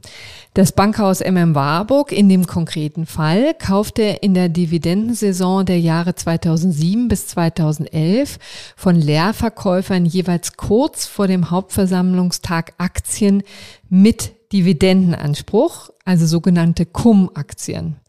Die Leerverkäufer lieferten, wie von vornherein geplant und auch gewollt, Aktien ohne Dividendenanspruch, sogenannte Ex-Aktien, ne? daher kommt der Name.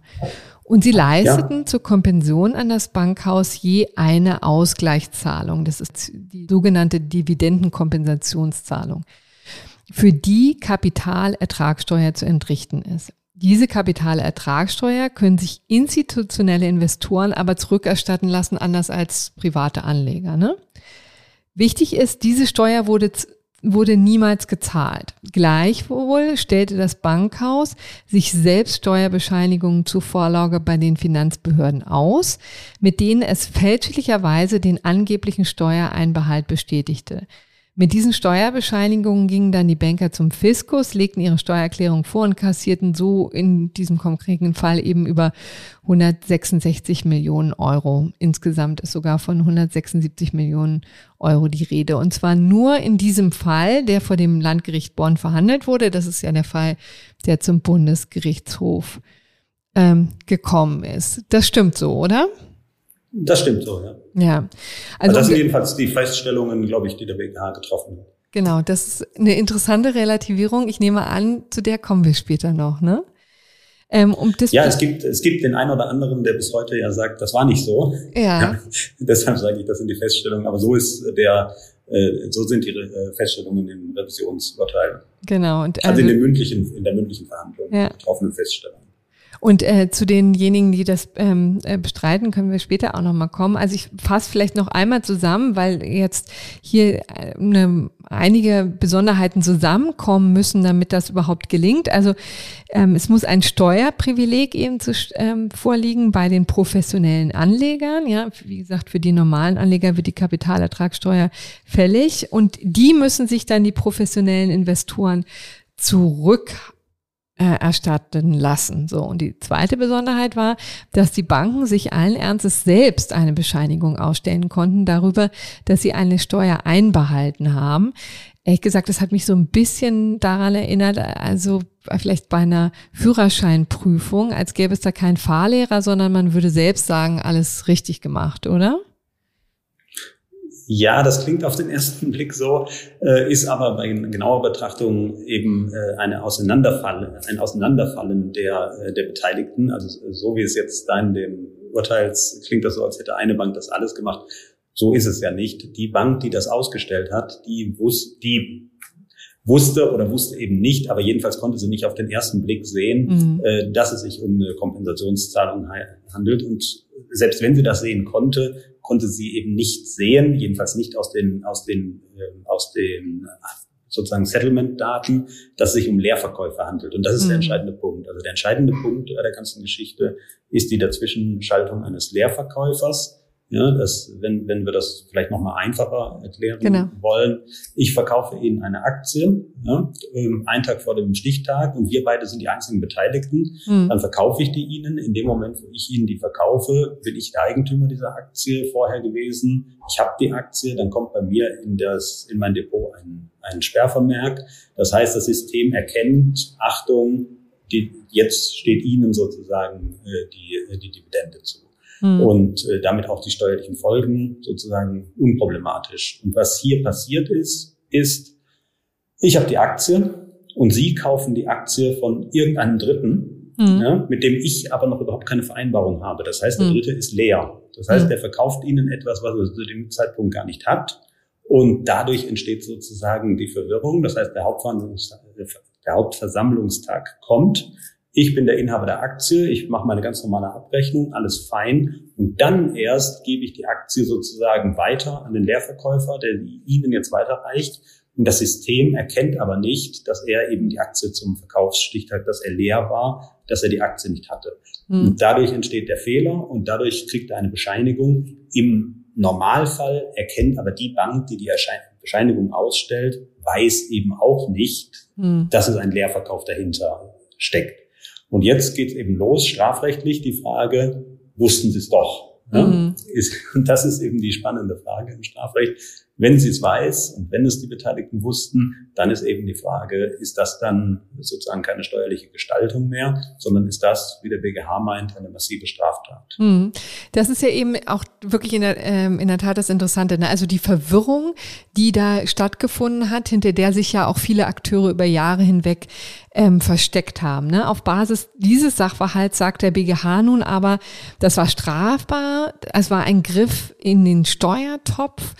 Ähm, das Spannende ist ja so ein bisschen, dass jetzt der Eindruck entsteht, daran konnte es auch überhaupt niemals einen Zweifel geben. Ne? Also wie sehen Sie das? Warum hat das dann trotzdem zehn Jahre, letztendlich ja sogar 20 Jahre gedauert, bis nicht nur quasi diese Machenschaften abgeschaltet wurden, sondern auch überhaupt zu dieser strafrechtlichen Aufarbeitung führten?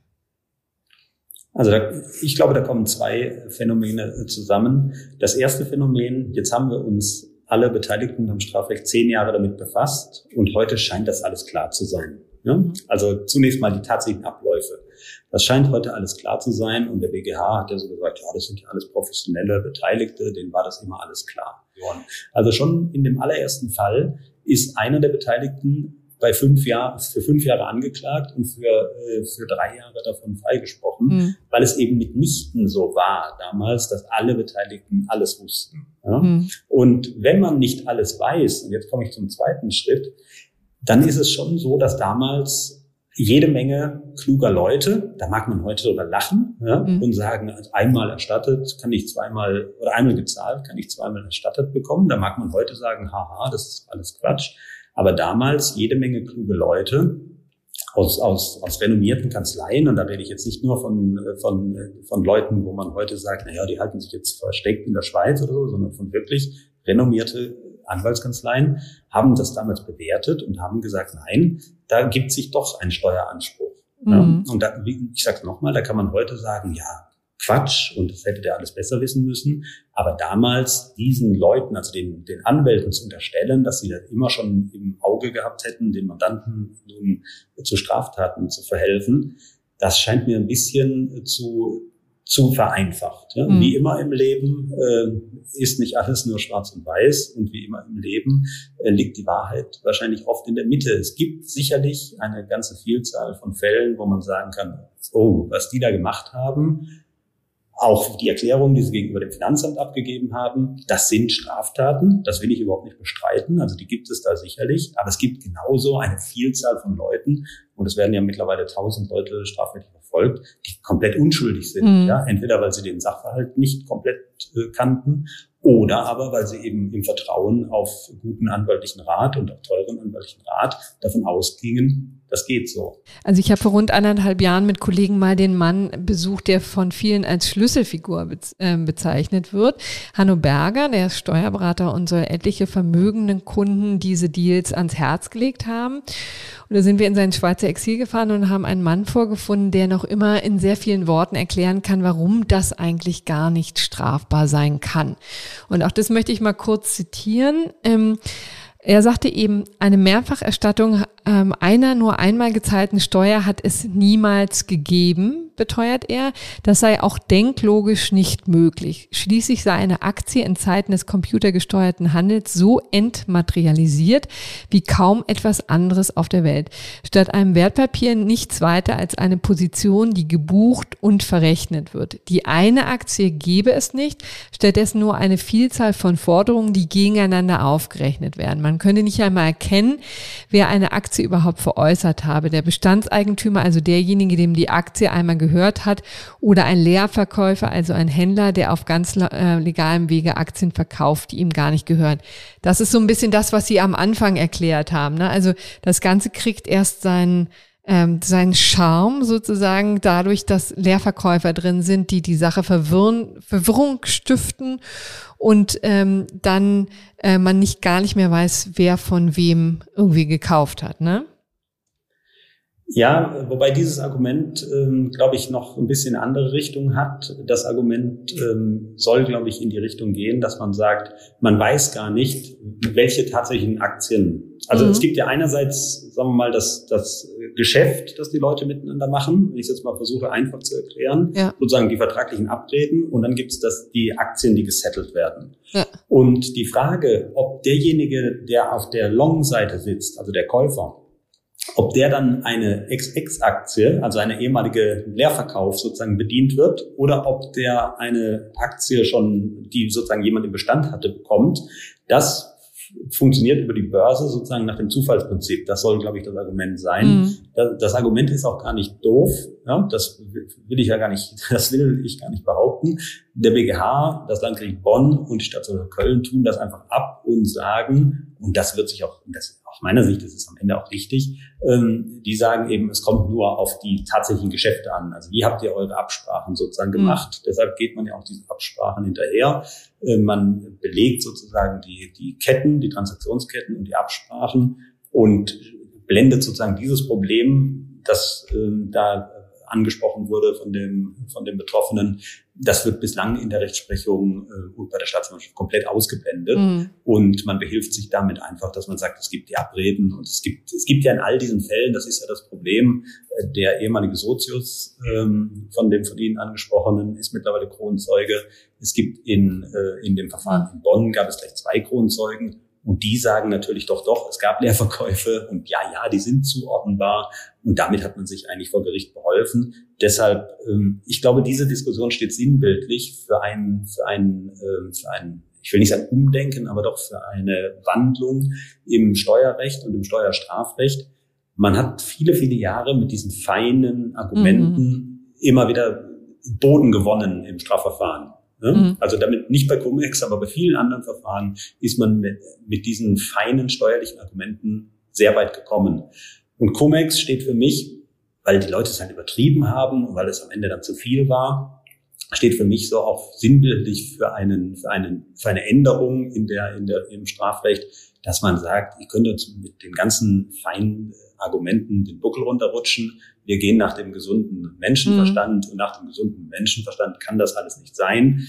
Der BGH hat ja sogar gesagt in der mündlichen Urteilsbegründung, nicht nur der gesunde Menschenverstand, sondern auch und das Gerechtigkeitsempfinden, sondern auch noch ein paar Rechtsargumente. Aber letztendlich, letztendlich, die waren ja nur so halbherzig vorgetragen. Es, ja, es hat so der, das Recht des gesunden Menschenverstandes eingesetzt. Ja, mhm. das ist, manch einer mag das bedauern und, und weinen. Ähm, und, und nicht, nicht zur Kenntnis nehmen, ne? Mag, oder nicht zur Kenntnis nehmen. Ja. ja. der Steuerzahler mag sich freuen. Ähm, man wird sehen, wie das steuerlich alles ausgeht, aber im Strafrecht ist es eben so, das markiert aus meiner Sicht jetzt den Höhepunkt einer schon länger sich mhm. andeutenden mhm. Entwicklung. Und da werden wir im Strafrecht nicht mehr von runterkommen, glaube ich. Und gibt es dann aber noch einige dieser Akteure, die dann einfach immer noch auf diese fein ziselierten ähm, Unterschiede Wert legen und dann, also auch, äh, ich finde es ja schön, wie Sie das so formulieren, ne? Also, dass man im Grunde genommen, da haben sich, äh, Anwälte können sich ja auch totquatschen, ne? Und tot argumentieren ja. in, in ihren Erklärungen, warum etwas, was einfach so offensichtlich äh, merkwürdig ist, dann doch letztendlich funktioniert. Da können ja, steigen ja Nicht-Juristen schon sehr früh aus. Ähm, also, wie würden Sie das bei Ihren Mann, nicht Ihren Mandanten sehen? Ich nehme an, darüber können Sie nicht sprechen, aber gibt es ähm, denn eine wirkliche äh, Erkenntnisschub in der Branche? Haben das jetzt viele begriffen, dass man da vielleicht mal eher seinem ähm, gesunden Menschenverstand folgen sollte, als äh, irgendwelchen anwaltlichen Gutachten, die sich über 300 Seiten ergießen? Also, ich will mal so sagen, als ich angefangen habe mit Cum-Ex, ja, gab es ein paar Leute, die das so gesehen haben wie ich, aber die meisten haben gesagt, ach lieber Herr Groß, haben sie einfach das Steuerrecht nicht verstanden. Mhm. Ja? Ich habe damals schon gesagt, oh, oh, oh das kommt mir alles irgendwie komisch vor. Und da hieß es immer, ach, Steuerrecht, äh, Eingriffsverwaltung, das ist positives Recht, äh, das Pappelapapp, äh, das ist so kompliziert, da braucht man nicht mit gesundem Menschenverstand antanzen. Ja? Mhm. Ich denke, dass bei Cum-Ex schon seit vielen, vielen Jahren, also bestimmt seit drei, vier Jahren, die ganz herrschende Meinung sagt, oh, oh, oh das geht so nicht gut. Ja, das wird nicht gut ausgehen. Deshalb glaube ich, dass, sagen wir mal, mittlerweile 80 Prozent der Beteiligten, ob das Mandanten sind, ob das Anwaltskollegen sind, ob das Steuerberater sind, die werden sagen, ja, okay, BGH ist vielleicht ein bisschen hart in seiner Formulierung, aber am Ende des Tages, das war das Erwartete und ja, so schwer mir es fällt zu sagen, auch so in der Nähe von das Richtige. Mhm. Ja. Ähm, auf der anderen Seite gibt es bestimmt 20 Prozent, die sagen, also die haben immer schon gesagt und auch jetzt vor einem Jahr noch, pappelapapp, das ist alles, die haben es entweder nicht verstanden, also entweder die tatsächlichen Abläufe nicht verstanden oder das Steuerrecht nicht verstanden. Und ich glaube, dass sie diese 20 Prozent jetzt, die werden auch nicht den BGH, die werden den BGH hören, ja. so ist es halt, aber sie werden trotzdem weiter versuchen zu argumentieren. Es wird vielleicht Verfassungsbeschwerden geben, vielleicht geht es zum Europäischen Gerichtshof für Menschenrechte, was weiß ich, was man noch alles für Ideen oder man hofft eben auf den Bundesfinanzhof. Aber ähm, man, man wird das entweder nicht eingestehen wollen oder aber auch tatsächlich nicht eingestehen oder eigentlich einsehen, äh, dass, dass, dass hm. der BGH kann sich auch irren. Und äh, ich glaube schon, dass es da weiterhin Leute geben wird, die das einfach äh, nicht wahrhaben wollen, dass das nun das Ergebnis ist. Hm. Für die Verteidigung und für die Strategie muss man sich halt jetzt leider danach richten. Ja? Also ja, leider ist eigentlich für diejenigen, die es anders sehen, hilft ja nichts. Ja? Der BGH sieht es anders, kann man in der Examensklausur, kriegt man vielleicht noch ein paar Punkte dafür, aber vor Gericht gibt's halt nichts, wenn es der BGH anders sieht und das Landgericht Bonn, äh, dann, soll, dann muss man halt seine Strategie danach ausrichten. Also es kommt wahrscheinlich nicht viel bei rum. Ne? Also wir reden hier tatsächlich ähm, über einen der größten Steuerskandale der Bundesrepublik. Also es wurden über Jahre hinweg ähm, dem Staat Geld aus der Tasche gezogen, viel Geld, Millionen, wenn nicht gar Milliarden. Die Schätzungen gehen ja, äh, sind immer noch sehr ungenau, aber liegen bei acht Milliarden Euro. Vielleicht war es noch erheblich mehr. Und herauskommen am Ende, naja, also so ein paar ähm, paar äh, Bewährungsstrafen und vielleicht mal die eine oder andere äh, Freiheitsstrafe. Aber ist das nicht wahnsinnig unbefriedigend? Für mich nicht. ja, aber möglicherweise für den, für, für den einen oder anderen mag es unbefriedigend sein. Aber ähm, dazu ähm, vielleicht schon ein paar Bemerkungen. Die erste Bemerkung, also diese ganzen Schätzungen, die sich da ständig hoch eskalieren und immer doller und immer größer, so richtig mit der Realität stimmt das nicht überein nach meiner, mhm. nach meiner Erfahrung. Das, werden, das wird sicherlich im Milliardenbereich sein, aber also bei acht Milliarden, glaube ich, sind wir schon absolut, absolut an der allerober, obersten Grenze. Ja, ähm, ich fände ehrlich gesagt zwei Milliarden auch schon ja, schlimm. Zwei Milliarden. Ja, ist schlimm, aber trotzdem ist es was anderes, ob ich sage, es geht um zwei Milliarden oder es geht um, um 30 Milliarden. Ja, also die mhm. trotz, also dann, dann nehmen wir die zwei Milliarden. Unterstellen wir mal, es wären zwei Milliarden. Dann darf man nicht verkennen, dass davon das meiste Geld auch zurückbezahlt wurde. Schon längst. Ja. Und das reicht schon? Nein, das reicht nicht. Aber jetzt kommt hinzu, dass das alles schon ewig lange her ist. Ja, und dass viele der Beteiligten sich da nicht persönlich irgendwie bereichert haben. Und das ist dann eben im, im, im Strafrecht so, ähm, dass bei einer Gesamtbetrachtung, wenn jetzt die beiden Herrschaften im ersten Prozess auch noch aufgeklärt haben, ohne die würde man gar nicht da sitzen, ohne denen ihre Aufklärungshilfe, mhm. dass die dann milde Strafen bekommen, finde ich, ist absolut akzeptabel ähm, und ist, ist wahrscheinlich auch der einzige Weg, um da die Aufklärung voranzubringen. Die Sachen sind eben so kompliziert und das kann man bedauern, äh, dass man, dass der Staat überhaupt nicht in der Lage ist, sie aufzuklären. Eine kurze Sache muss ich nochmal ähm, kurz reingrätschen, weil das bestimmt hier auch noch Fragen bei den Hörern und Hörern ähm, hervorruft. Wieso haben die sich nicht bereichert? Also ist es tatsächlich so, dass diese Banker dann das sozusagen für ihre Kunden gemacht haben, weil in irgendwelche Taschen sind die von uns unterstellten zwei Milliarden ja nun geflossen? Genau, aber da reden wir ja über Leute. Also ich rede jetzt, und das ist das Schwierige am Cum-Ex, es gibt halt, sagen wir mal, tausend Beschuldigte und so tausend unterschiedliche Fälle. Wenn Sie den mhm. einen Beteiligten sehen, da eben im Landgericht Bonn Verfahren, der hat sich bereichert. Das Landgericht Bonn hat festgestellt, er hat 14 Millionen verdient. Jetzt muss er die 14 Millionen zurückbezahlen. Hm? Mhm. Unterstellen wir mal, das stimmt mit den 14 Millionen, dann ist das natürlich, da ist dann viel Geld, sehr viel Geld. Und dann ist er natürlich, dank der hervorragenden Verteidigungsleistung, ist er sehr gut weggekommen mit zwei Jahren auf Bewährung. Ja. Sein Kompagnon, aber, aber, und das darf man nicht vergessen, entgegen, und zwar nicht jetzt, wo der BGH sagt, das war alles strafbar, sondern vor fünf Jahren hat dieser Mann sich entschieden, aus dem sicheren England hierher zu kommen, ohne zu wissen, wie es ausgeht, ausgepackt und hat erklärt, wie es funktioniert. Ja? Mhm. Und dass man dann sagt, okay, da ist eine, da ist eine milde Strafe für ihn gerechtfertigt, das kann ich gut nachvollziehen. Anders würde man nie mehr jemand motivieren. Herzlichen Dank, Herr Groß, dass Sie uns hier Rede und Antwort gestanden haben. Sehr gerne.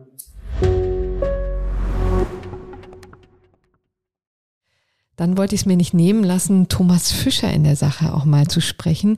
Der ist ja vielen bekannt äh, in Juristenkreisen, aber auch weit darüber hinaus. Er war lange Jahre Richter am Bundesgerichtshof, zuletzt Vorsitzender Richter des zweiten Strafsenates und ist ähm, schon seit längerer Zeit eben das nicht mehr, sondern Kolumnist, auch sehr streitbarer Kolumnist äh, und jemand, der sich ähm, sehr kontrovers auch zu Themen zur Juristerei äußert. Und nun ist er auch als Strafverteidiger unterwegs. Dort vertritt er im Cum-Ex-Komplex einen Generalbevollmächtigten der Warburg Bank. Und jetzt wollen wir mal hören, was er dazu zu sagen hat. Wir erleben es ja äh, gerade in diesem äh, Komplex Cum-Ex sehr stark, dass gesagt wird, Cum-Ex ist der größte Steuerbetrug aller Zeiten. Äh, eine internationale gierige Finanzmafia hat sich verschworen, die, den Staat in die Tasche zu greifen und uns arme Bürger zu äh, betrügen um unser Steuergeld. Das äh, mag ja sein und wenn es so wäre, dann ist es selbstverständlich auch strafwürdig und strafbar. Äh, nur jetzt zu sagen, weil es eine große internationale Mafia gibt, äh, ist jetzt auch jeder, der in Hamburg oder Frankfurt oder sonst wo äh, als Händler äh, gearbeitet hat, jetzt ein Teil der Mafia, der Finanzmafia. Das ist ja mal eine, sagen wir mal, eine kühne Behauptung. Und äh, die steht ja eigentlich mit den Anforderungen eines rechtsstaatlichen Strafverfahrens nicht in Einklang. Das heißt, wenn jemand angeklagt wird, er solle zum Beispiel als äh, Generalbevollmächtigter einer Bank oder als äh, Vorstandsmitglied oder sonst verantwortlicher Handelnder für eine Bank vor zehn Jahren etwas getan haben, da muss man ihm halt sagen, was er denn getan hat und was er gewusst hat oder hätte wissen oder für möglich gehalten hat und gebilligt hat. Es reicht nicht aus, ihm zu sagen, du siehst mir ganz so aus, als ob du zur internationalen Finanzmafia gehörst. Wie wir es ja kürzlich im Fernsehen gesehen haben, in einer bemerkenswerten Sendung, in denen diese, äh, in denen das so ungefähr vorgenommen wurde. Deshalb ist es äh, selbstverständlich kein Widerspruch, einerseits zu sagen, Steuerhinterziehung ist strafbar und andererseits ein, eine Person, die wegen Steuerhinterziehung angeklagt ist, zu verteidigen. Aber letztendlich ist es dann im Grunde, wenn, wenn ich das mal jetzt runterbrechen kann, gab es nach Ihrer Ansicht einen kleinen Klüngel, um Herrn Berger und wen auch immer, die haben sich ganz klar strafbar gemacht und alle anderen ähm, sind mitgelaufen oder wie muss man sich das vorstellen? Was meinten denn Ihre Mandanten, dass sie da eigentlich machen? Vermutlich, äh, vermutlich eher nicht. Ich habe übrigens nur einen Mandanten in dieser Sache. Äh, das ist der schon erwähnte Generalbevollmächtigte. Sonstige Strafverfahren, äh, mit sonstigen Strafverfahren bin ich ja nicht befasst. Äh, ich vertrete nur den, äh, den äh, Gesellschafter, den Herrn Max Warburg, vor dem als Beteiligten im Untersuchungsausschuss in Hamburg. Das ist aber kein Strafverfahren und sollte auch nicht als solches missverstanden werden. Und äh, ob das jetzt nur der Herr Berger war, daran habe ich schon erhebliche Zweifel, der, der gesagt hat, es ist nicht strafbar, sondern wir erleben ja, wir haben ja eine Vielzahl, eine Unzahl, muss man sagen, von Hinweisen darauf, dass vor allen Dingen die staatlichen Banken, also alle großen staatlichen Banken in Deutschland, ebenfalls der Ansicht waren, dass es, was sie da tun, überhaupt nicht strafbar ist, sondern eine wunderbare Möglichkeit, äh, Geld zu verdienen. Deshalb haben ja zum Beispiel die Hessische Landesbank, die, die äh, nordrhein-westfälische, die hamburgische, die äh, bayerische und die baden-württembergische in wesentlich höherem Umfang äh, solche Cum-Ex-Geschäfte gemacht als die Warburg Bank. Äh, und da höre ich jetzt also von der Finanzmafia und den, äh, und den Schwerverbrechern, die da im Fernsehen vorgeführt werden, relativ wenig. Und von den Aufsichtsleuten, insbesondere Politikern, die da in den Aufsichtsräten gesessen haben, hört man heute, es sei doch ganz schrecklich, äh, Steuern zu hinterziehen. Äh, warum dann aber äh, warum dann aber bei den staatlichen Banken das in solchem Ausmaß geschehen ist, ohne dass bisher irgendwelche größeren Folgen daraus entstehen. Das ist, äh, das ist zweifelhaft. Ich will nur sagen, es haben offenbar bis, sagen wir mal, 2013 mindestens, aber wohl auch noch wesentlich darüber hinaus, außerordentlich viele Leute gesagt, das ist halt ein äh, für möglicher Fehler des Gesetzgebers. Das ist vielleicht moralisch irgendwie fragwürdig, wie zum Beispiel das sogenannte Dividendenstripping äh, insgesamt. Aber das ist seit, wird seit 30 Jahren legal gemacht. Da hat sich niemand gegen beschwert. Wir, wir haben hier sieben Gutachten im Keller liegen wo, wo, von, von irgendwelchen äh, schlauen Steuerrechtlern, die sagen, das geht schon. Und dann machen wir es halt. Und wenn der Gesetzgeber äh, äh, selber sich äh, dauernd Briefe schreibt und Briefe bekommt, in denen zum Beispiel der Bankenverband darauf hinweist, ob das denn wohl so in Ordnung ist mit dem Dividendenstripping und darauf dann jahrelang nichts geschieht, dann wird man wahrscheinlich davon ausgehen können, dass sehr viele Leute gedacht haben, das ist äh, eine ganz legale Methode, einen Haufen Geld zu verdienen, wie zum Beispiel auch äh, in der damaligen Zeit ja das äh, Derivate verkaufen und das Aufblähen von Immobilienblasen und wie es ja auch heute wieder in unermesslichem Umfang geschieht.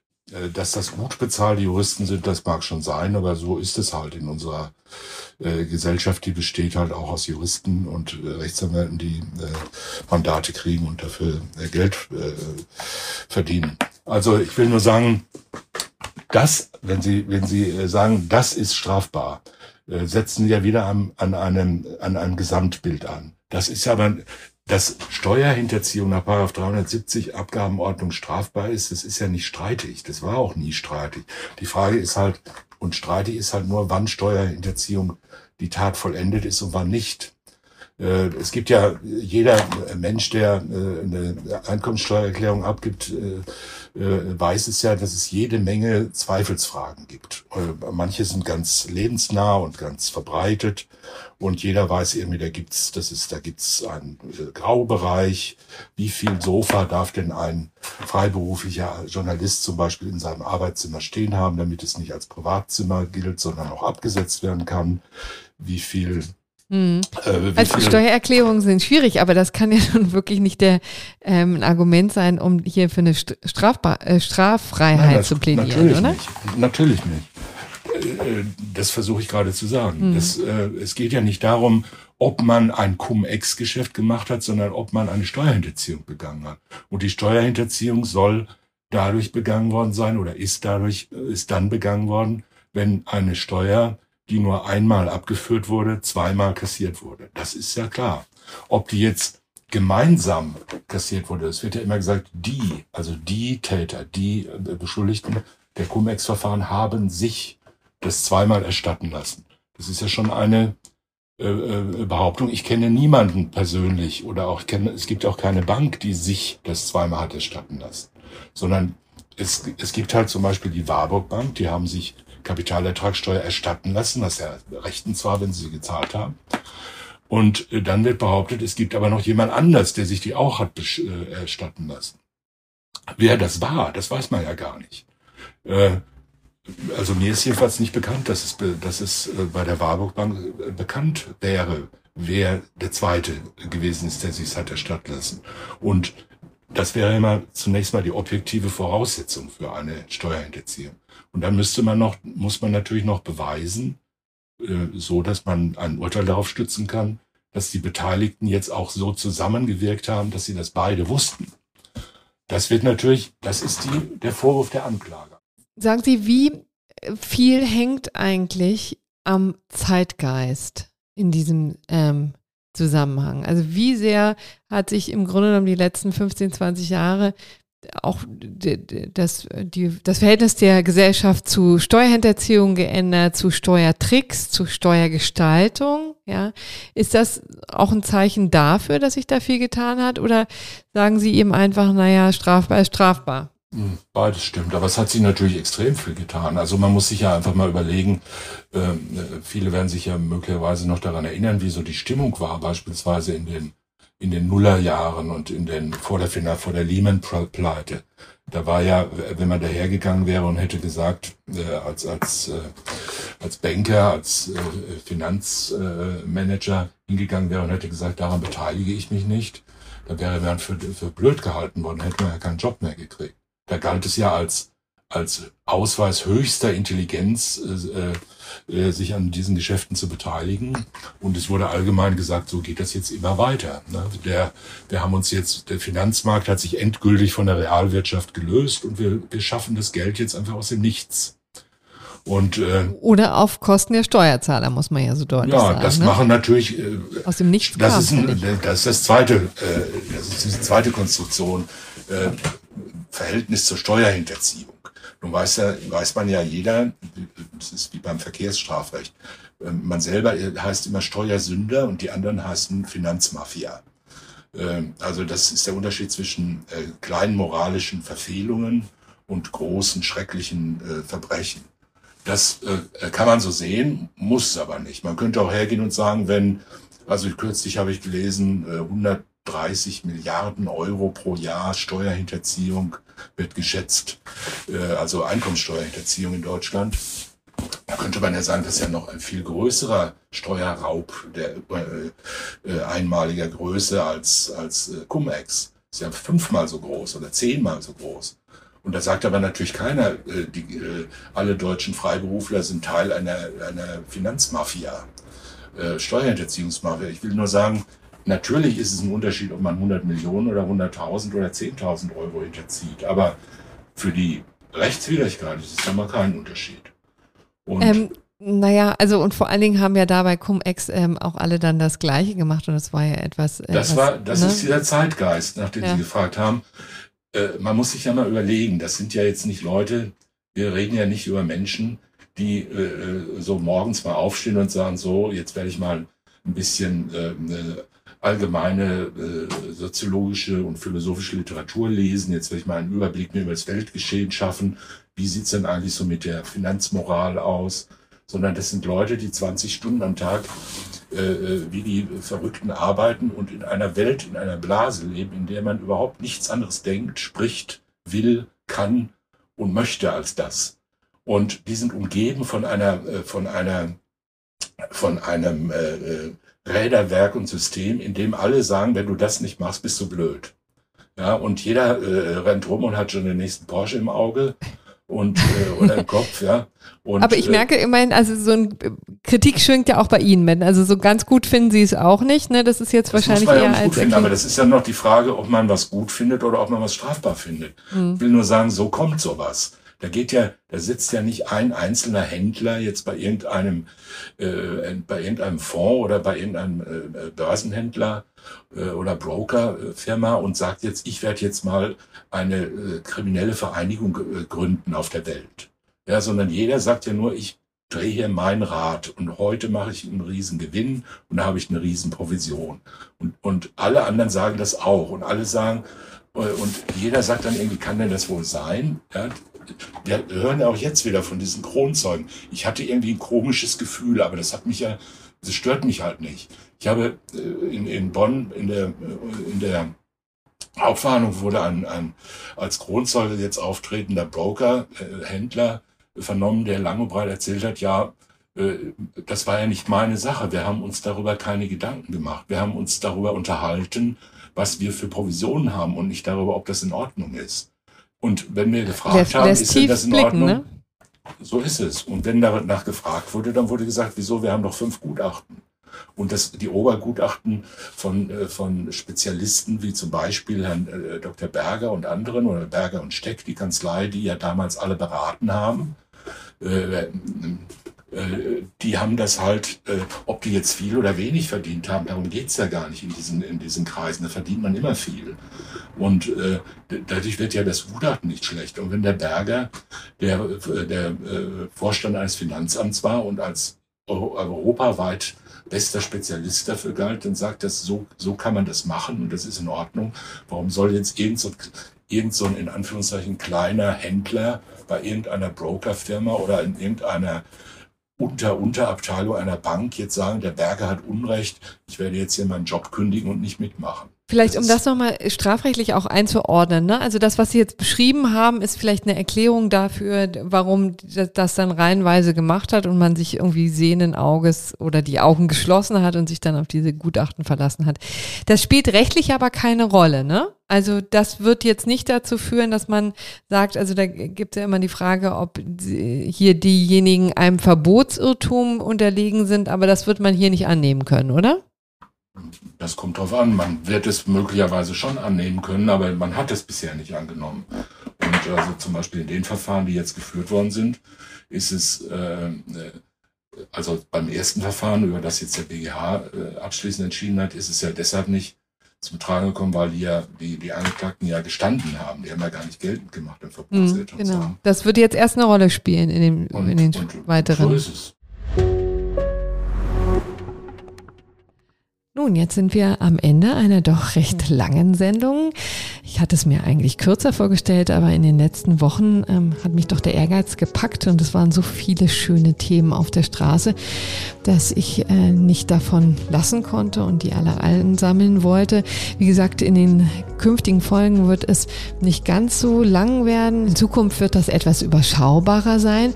Ich freue mich sehr über Feedback unter einspruchpodcast.faz.de oder unter den bekannten äh, Internetseiten, die ich auch gerne die Links in die Show Notes packe. Ich bedanke mich wirklich sehr für die Aufmerksamkeit und ja, für äh, für die Treue. Es wäre schön, wenn Sie auch in den kommenden Folgen dabei sein. Wie gesagt, da probieren wir mal das eine oder andere aus. Bis dahin wünsche ich eine schöne Restwoche und freue mich auf nächste Woche. Tschüss!